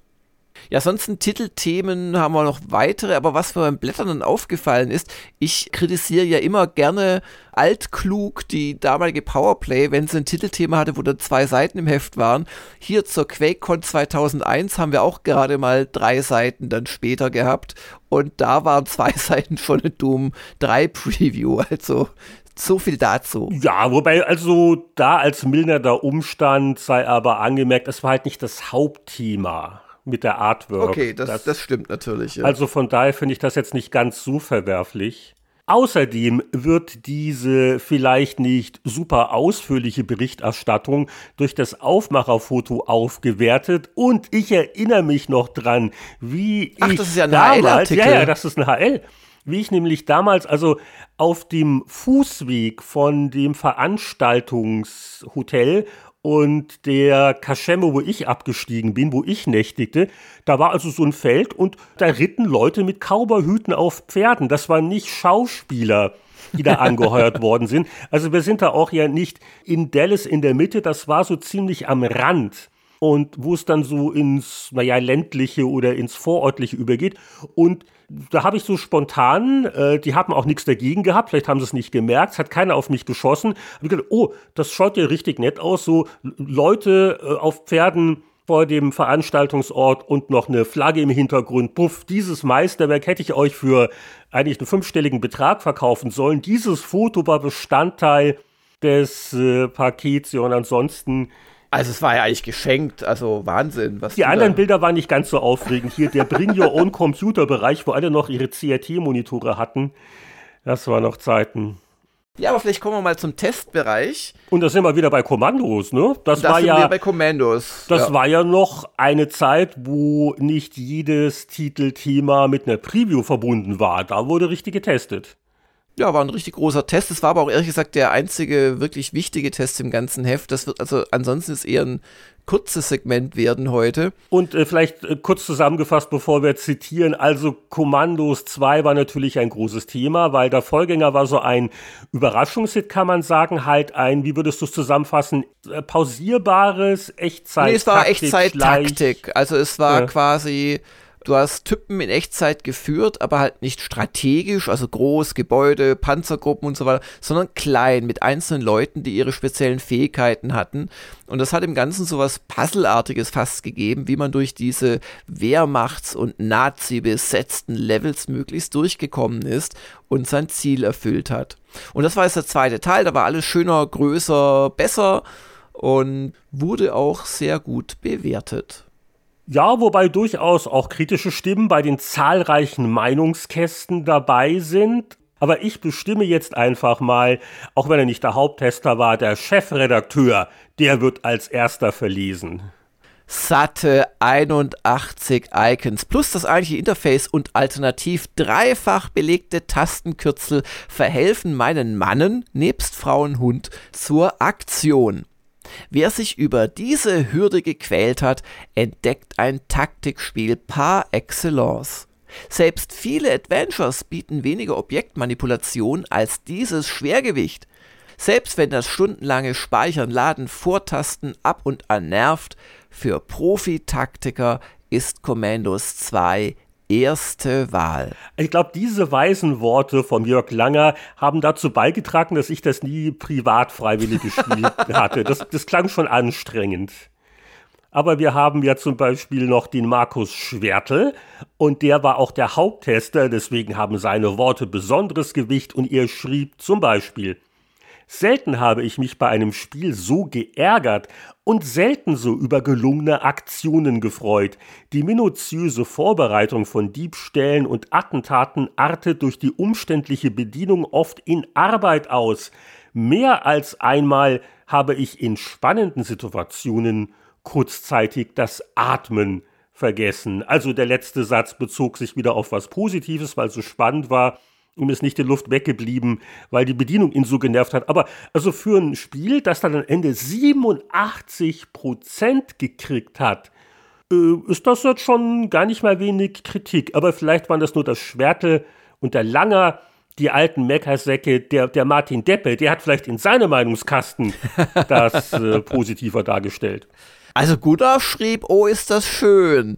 Aber der Martin meckerte, bei einem so komplexen Spiel viele Missionsziele nicht gescheit anzugeben, ist ein Witz. Da soll ich Gefangene befreien und ein U-Boot kapern.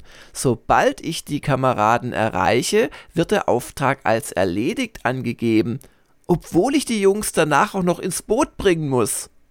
Auch der unintelligente Mauszeiger hebt nicht gerade meine Stimmung. Okay, also gerade hatten wir das Thema Dark Souls zu niedrig bewertet. Ja, das war so das Dark Souls der Echtzeit-Taktiker. Zehn Jahre vorher Aber im Prinzip. Jetzt würde mich schon interessieren, oder, oder hast du jetzt nur die negativen Sachen aus den Kästen hier hervorgehoben?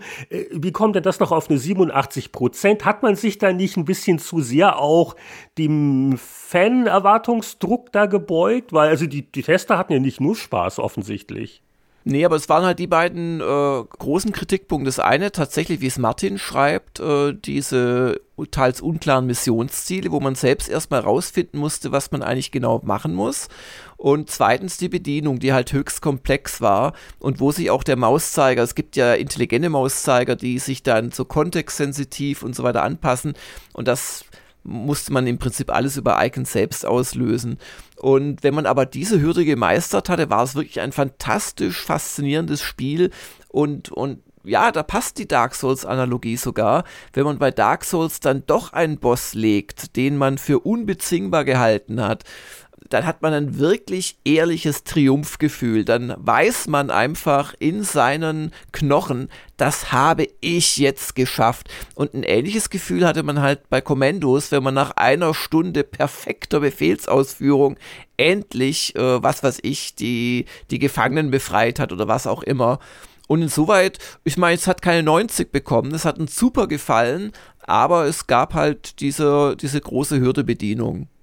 Und was mir auch auffällt bei dem Test, wenn ich noch weiter blättere hier auf Seite 76, 77, diese Beispielmission, die, wo quasi geschrieben wird, wie zwei Spieler unterschiedlich durch diese Mission gehen, wie schön sowas in Print wirkt, weil man sieht, dass so eine U-Boot werft und also in dieser schön detaillierten Pixel-Grafik, sowas funktioniert eigentlich nur in Print, oder was meinst du? Ja. Das, das es doch heute nicht mehr auf Webseiten. Schöner Screenshot, auch die Fotomontagekünste äh, nach dem Motto, so hat das der Markus gespielt, er setzt auf Gewalt und Heiko Klinges Team bevorzugt subtile Manöver.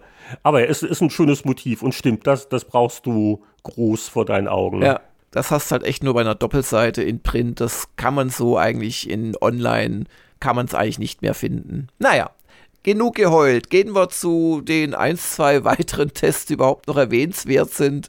Ja, relativ kurz, weil ist, ist das Red Faction, was ich hier zum Beispiel sehe, war das nicht auch eine Konsolenumsetzung? Das kommt mir so bekannt vor.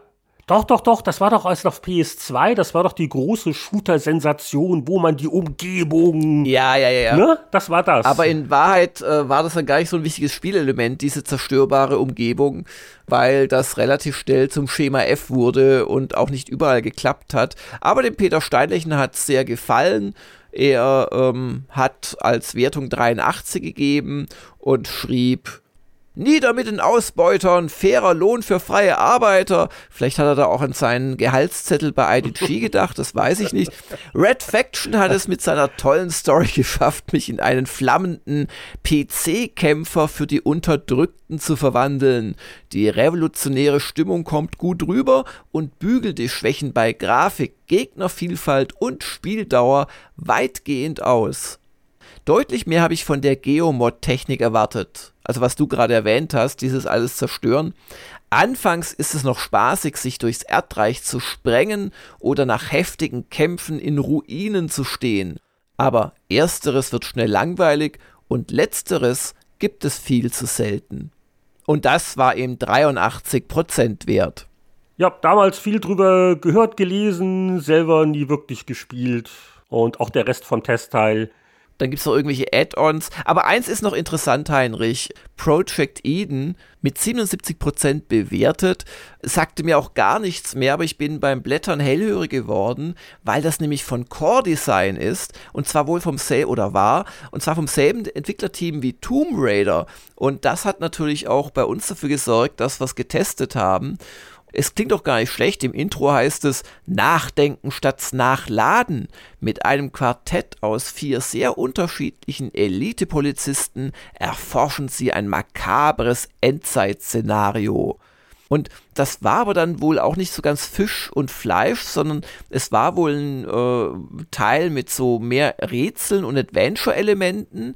Und dann gab es auch noch einen nicht sonderlich interessanten Kampfteil. Und das hat zu dieser 77 geführt und Peter schrieb, Project Eden ist mit seinen kniffligen Rätseln genau das Richtige, um die grauen Zellen mal wieder auf Trab zu bringen. Soll Amber vorangehen? Müssen Minoko oder André mit ihren Spezialfähigkeiten folgen? Und dann das Erfolgserlebnis. Alles klappt, die Handlung geht weiter. Doch mal abgesehen vom düsteren Szenario stört mich, dass sich die Rätselmachart nach einiger Zeit wiederholt. Außerdem machen die Kämpfe wenig Spaß. Wer Freude am Knobeln hat, bekommt ein langfristig motivierendes Abenteuer. Ja, so typisches kann man spielen, muss man nicht spielen und ich wüsste nicht, dass das jemals fortgesetzt worden wäre, oder? Nee, also bei Red Faction konnte ich noch sagen, ah ja, hatte ich damals. Ja, gab es einen zweiten Teil, genau. bei Project Eden zucke ich jetzt sehr kräftig mit den Schultern. Äh, ja. ja, ich glaube, das war wieder ein kommerzieller Erfolg. Und ja, also es ist ein äh, freundlicher Testwertung, aber 77 Prozent, das ist jetzt auch nichts, wo dann jeder losgestürmt ist, um das blind zu kaufen.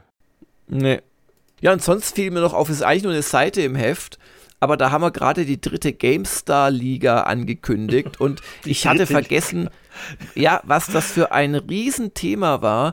Ähm, das war die dritte Saison und da gab es 1800 Clans, die ja jeweils so aus vier Leuten auch bestanden haben, die da mitspielen wollten.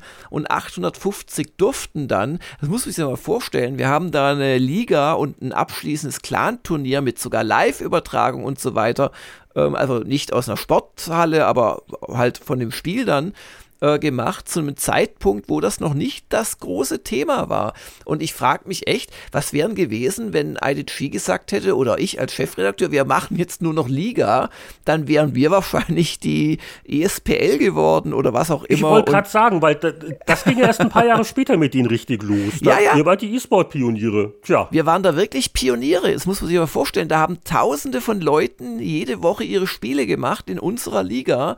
Und wir hatten ja auch äh, zumindest das Printmedium dafür und haben aber auch schon Internet gehabt und konnten Videos bringen.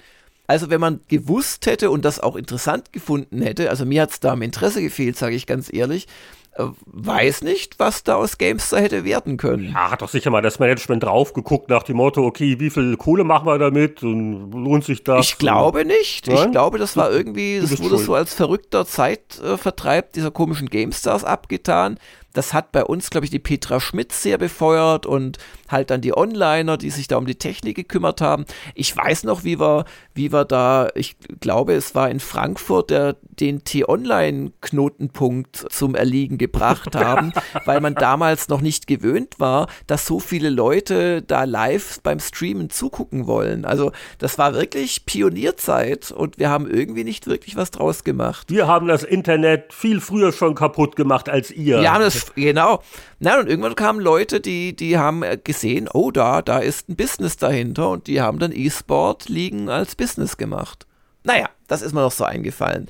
Aber jetzt können wir die Zeitmaschine ins letzte Jahrzehnt für heute schicken. Willkommen im 20. Jahrhundert. Powerplay 10 1991, ein bedenklich gut gefülltes Heft, aber wir haben ja vorhin schon über den Schnitt gesprochen und mal, mal gucken, wie viel Prozent von Jörgs GameStar-Ausführungen am Ende noch in der Folge drin sind. Ich mache natürlich nur Scherze. Also ich habe über Dark Souls viel geredet und über das GameStar Clan Turnier. Und wenn ihr das nicht gehört habt, dann ist es genau.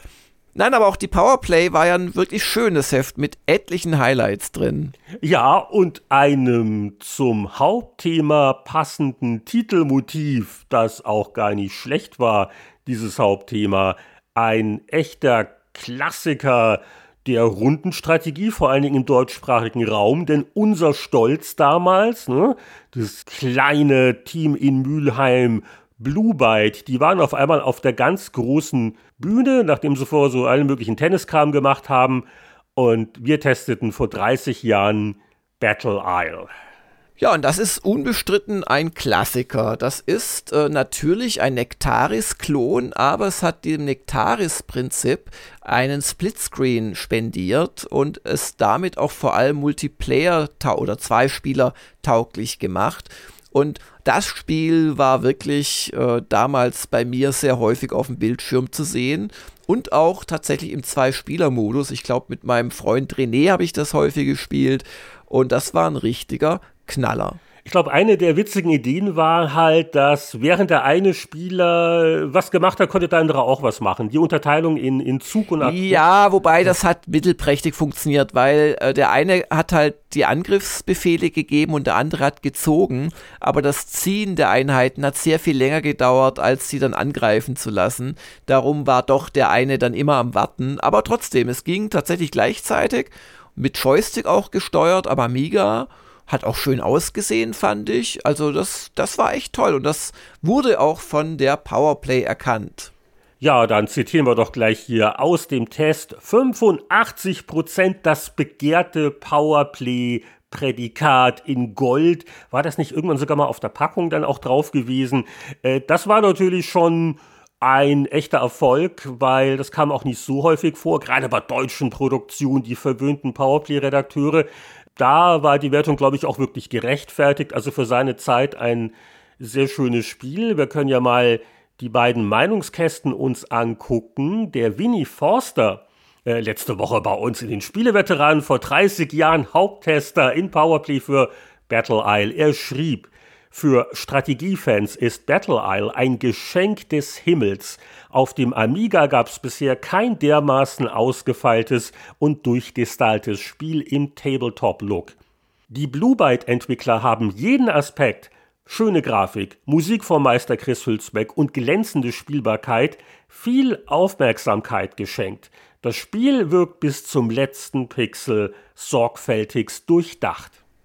Und Michael Henks sekundierte, Zyniker könnten zwar mäkeln, dass das Grundprinzip kräftig bei der japanischen Taktikperle Nektaris abgekupfert wurde, aber Blue Byte hat im Spiel so viele eigenständige Features verpasst, dass der Plagiatsvorwurf im Keim erwirkt wird.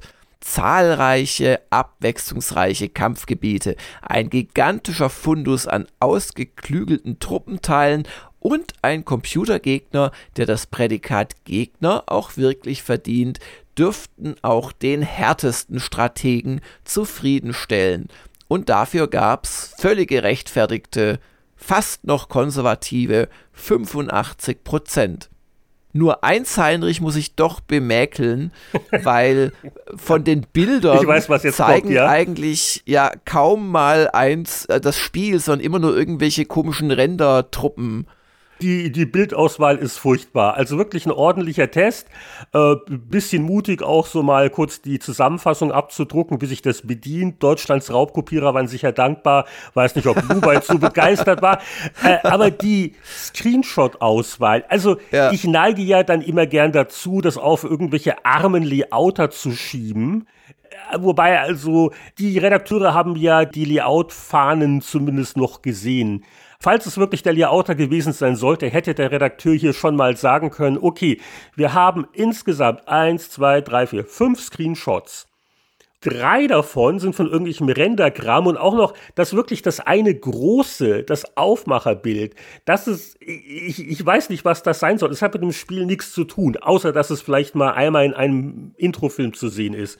Und ja, gerade ja die beiden Gameplay-Screenshots, die sind auch so klein, da erkennst du nicht viel drauf, dass man da nicht mal gesagt hat, okay, wir, wir ziehen das auf, also zumindest hier das eine in dem Hochformat, das lassen wir dem Layouter, da ist er glücklich, aber das ist wirklich so ein Fall, wo ich das Gefühl habe, dass jemand sich gesagt hat, oh, das ist aber nicht hübsch mit den Dieses kleinen kleine Panzern. Zeug da, genau. Ich ja, finde ja. das ja mit dem Opa, mit dem Bart viel lustiger. Also die äh, Screenshot-Auswahl ist verbesserungsfähig. Ja, da sind wir uns einig. Da, da, hätte man wie die letzte Woche mal drauf ansprechen sollen. Er war der Haupttester, der hätte mit der Faust auf den Tisch, obwohl die Layouter waren ja zu der Zeit bewaffnet, die hatten ja noch diese Cuttermesser alle, um da ihre Fahnen zu rechtzuschnippen, hat er sich wohl nicht getraut.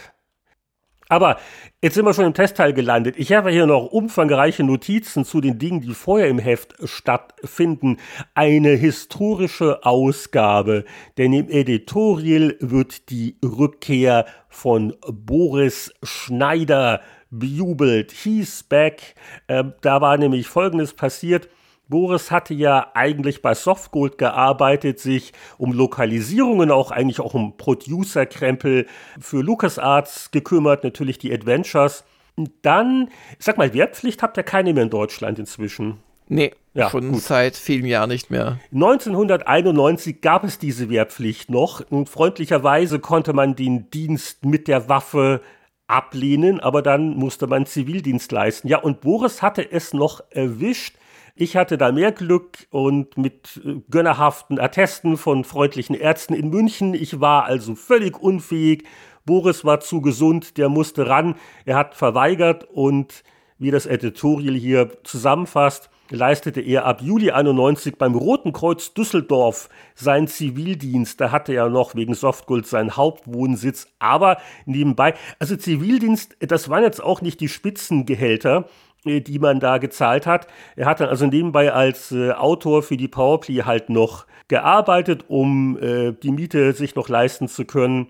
Und interessant, und das hatte ich völlig vergessen, das Editorial merkt auch an, dass damit erstmals wieder das Powerplay-Urteam vereint war. Also ah. Anatol, Boris, Martin, Heidrich. Tatsächlich.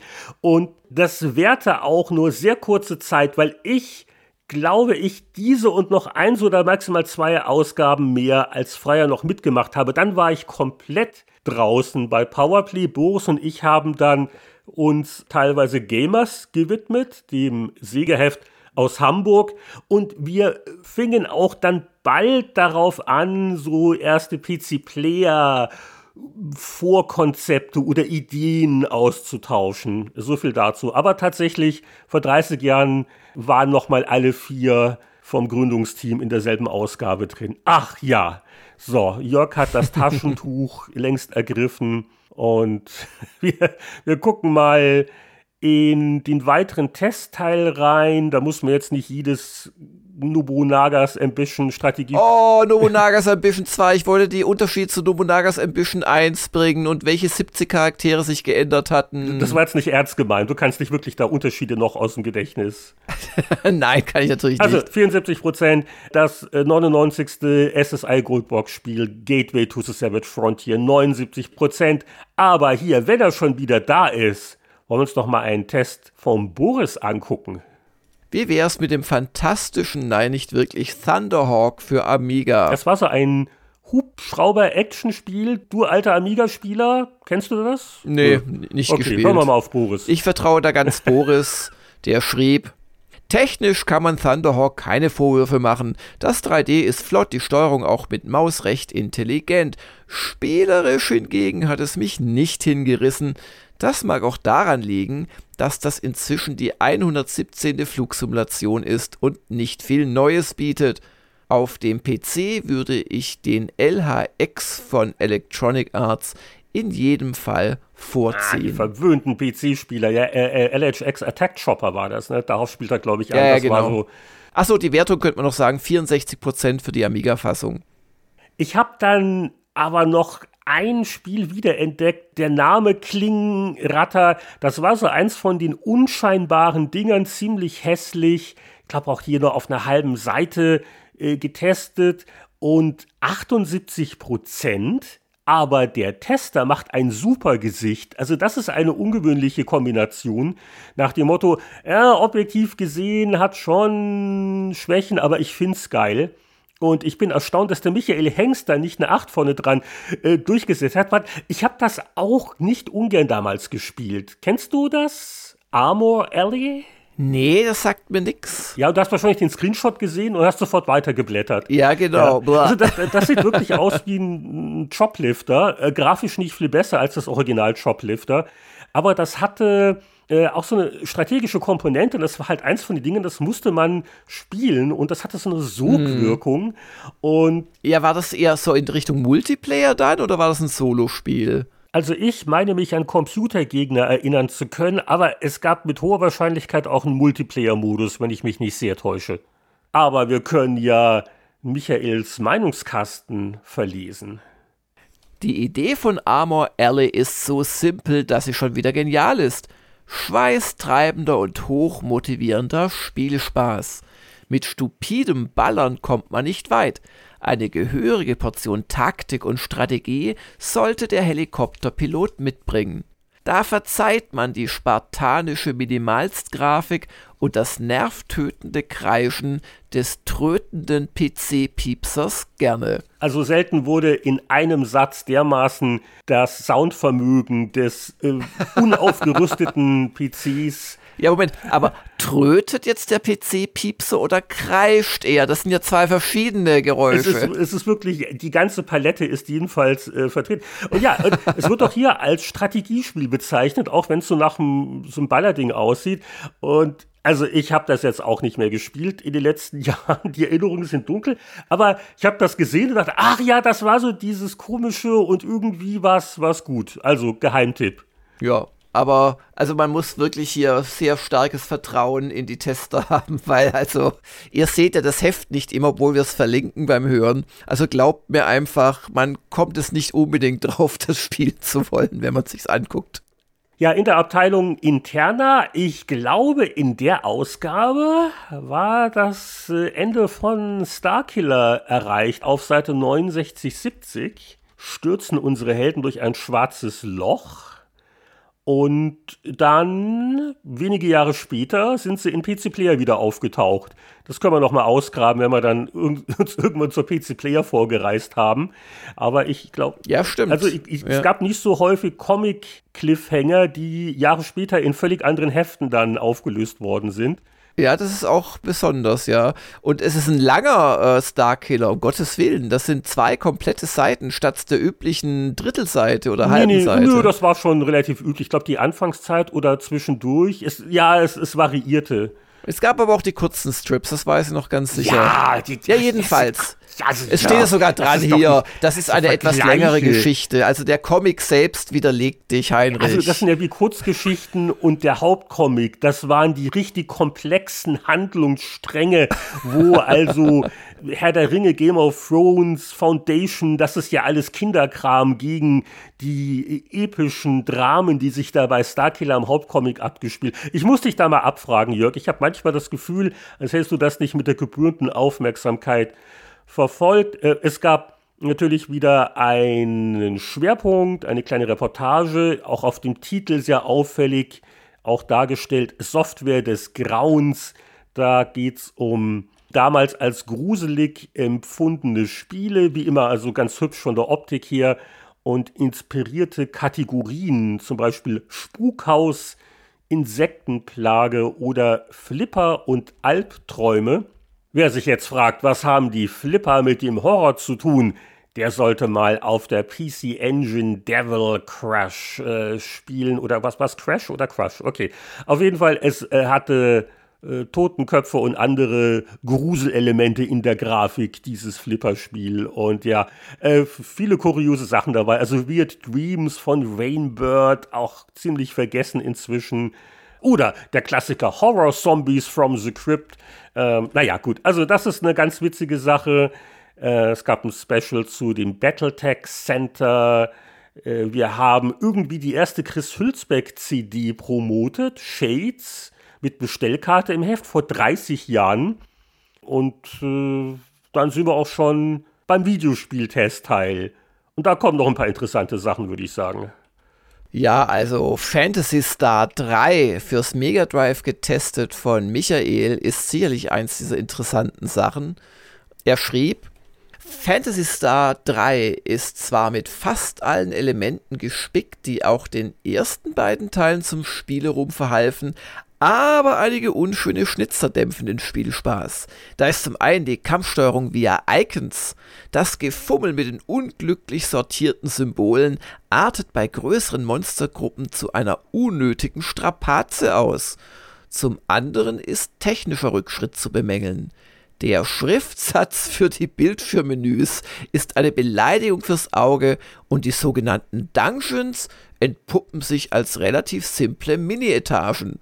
Also, ich dachte erst, ah, habe ich das erst nicht neulich gespielt, aber nein, weil auf dem Mega Drive Mini ist Phantasy Star 4 enthalten. Also das eins drauf. Ah, daher, Und, und, ja, ja. Ich dachte noch, was hat er denn? Das war doch gar nicht so schlecht. Aber, aber habe ich das 3 damals richtig gespielt? Ich habe da keine konkrete Erinnerung dran. Aber dafür, dass er so kritisch schreibt zu diesem Rollenspiel, ja eine der wenigen Serien, die den Science-Fiction-Aspekt als Szenario bedienen, gab er noch eine relativ gnädige Wertung von 76 Prozent.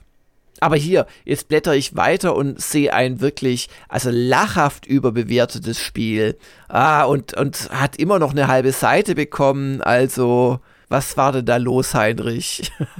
Das ist mal wieder ein Fall von Genre-Diskriminierung. Nur eine halbe Seite trotz Powerplay-Prädikat. 90% Wertung. Ein super Daumen springt mir entgegen. Ein Meilenstein. Eines der Fundamente von EA Sports Imperium. Auf einer halben Seite ist dieses Meisterwerk nur getestet worden. EA Hockey.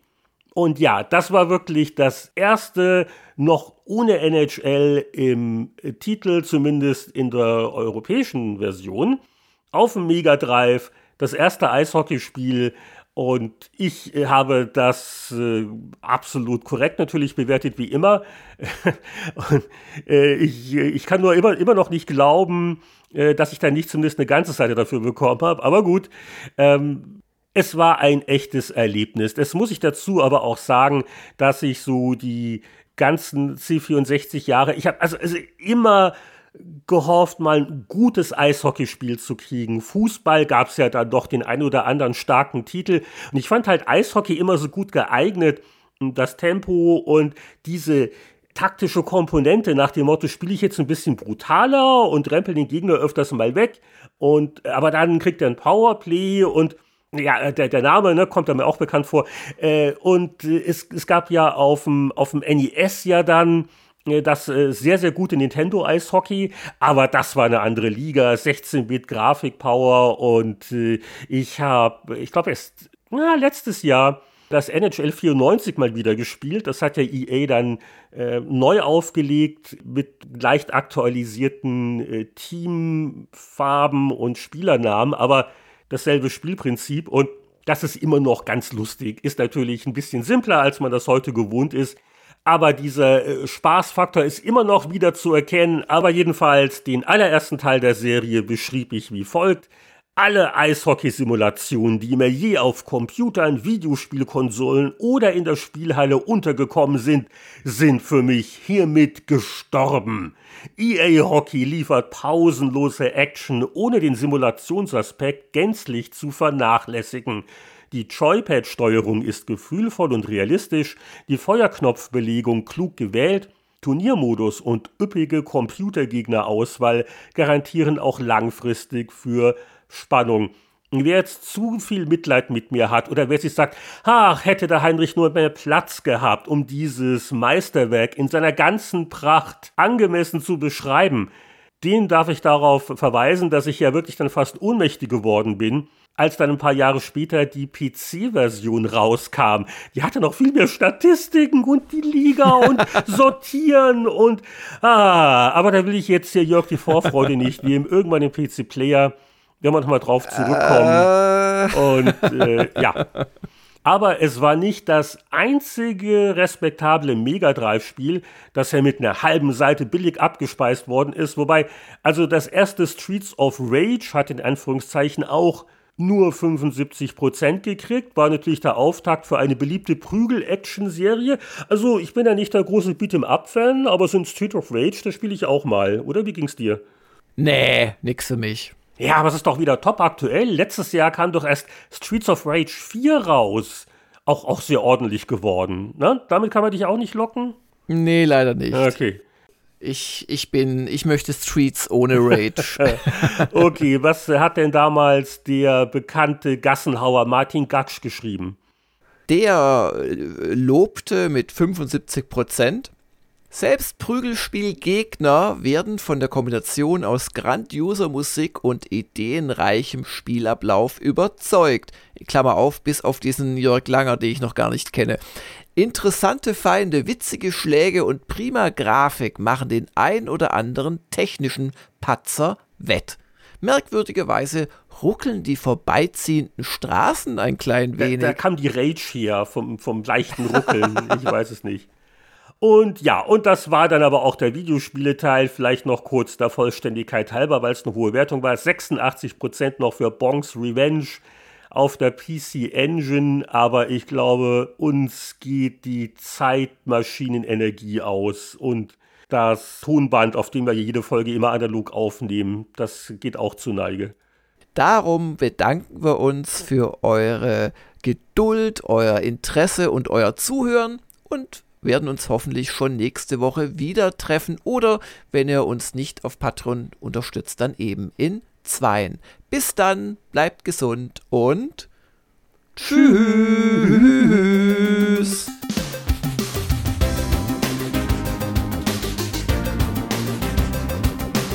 Die 236. Episode beschäftigte sich mit Spielen der Gegenwart und Vergangenheit – und wenn ihr mithelfen wollt, die werbefreie Zukunft dieses Formats zu sichern, dann besucht doch bitte unsere Patreon-Seite und erwägt eine Unterstützung. Das Verzeichnis aller Episoden mit Timecodes und anderen Annehmlichkeiten findet ihr auf spieleveteranen.de und so eine Podcast-Episode wird ja dann erst richtig schön, wenn am Ende die Namen der Mäzen-Unterstützer feierlich verlesen werden. Hallo an Christian Kohlheim, Markus Werner, Champa, Marc-Alexander Grundke, Lüder Görtmüller, Pascal Turin, Gronk, Mario Stritzelberger, Sören Stoneman, Alexander Schulz, Tobias Navarra, Christian Timmer, Andreas Wander, Heinrich von Wallnau, Peter Verdi, Hans-Peter Krüger und Matthias Faut. Danke an alle fürs Zuhören. Bis auf bald im Spieleveteranen-Podcast.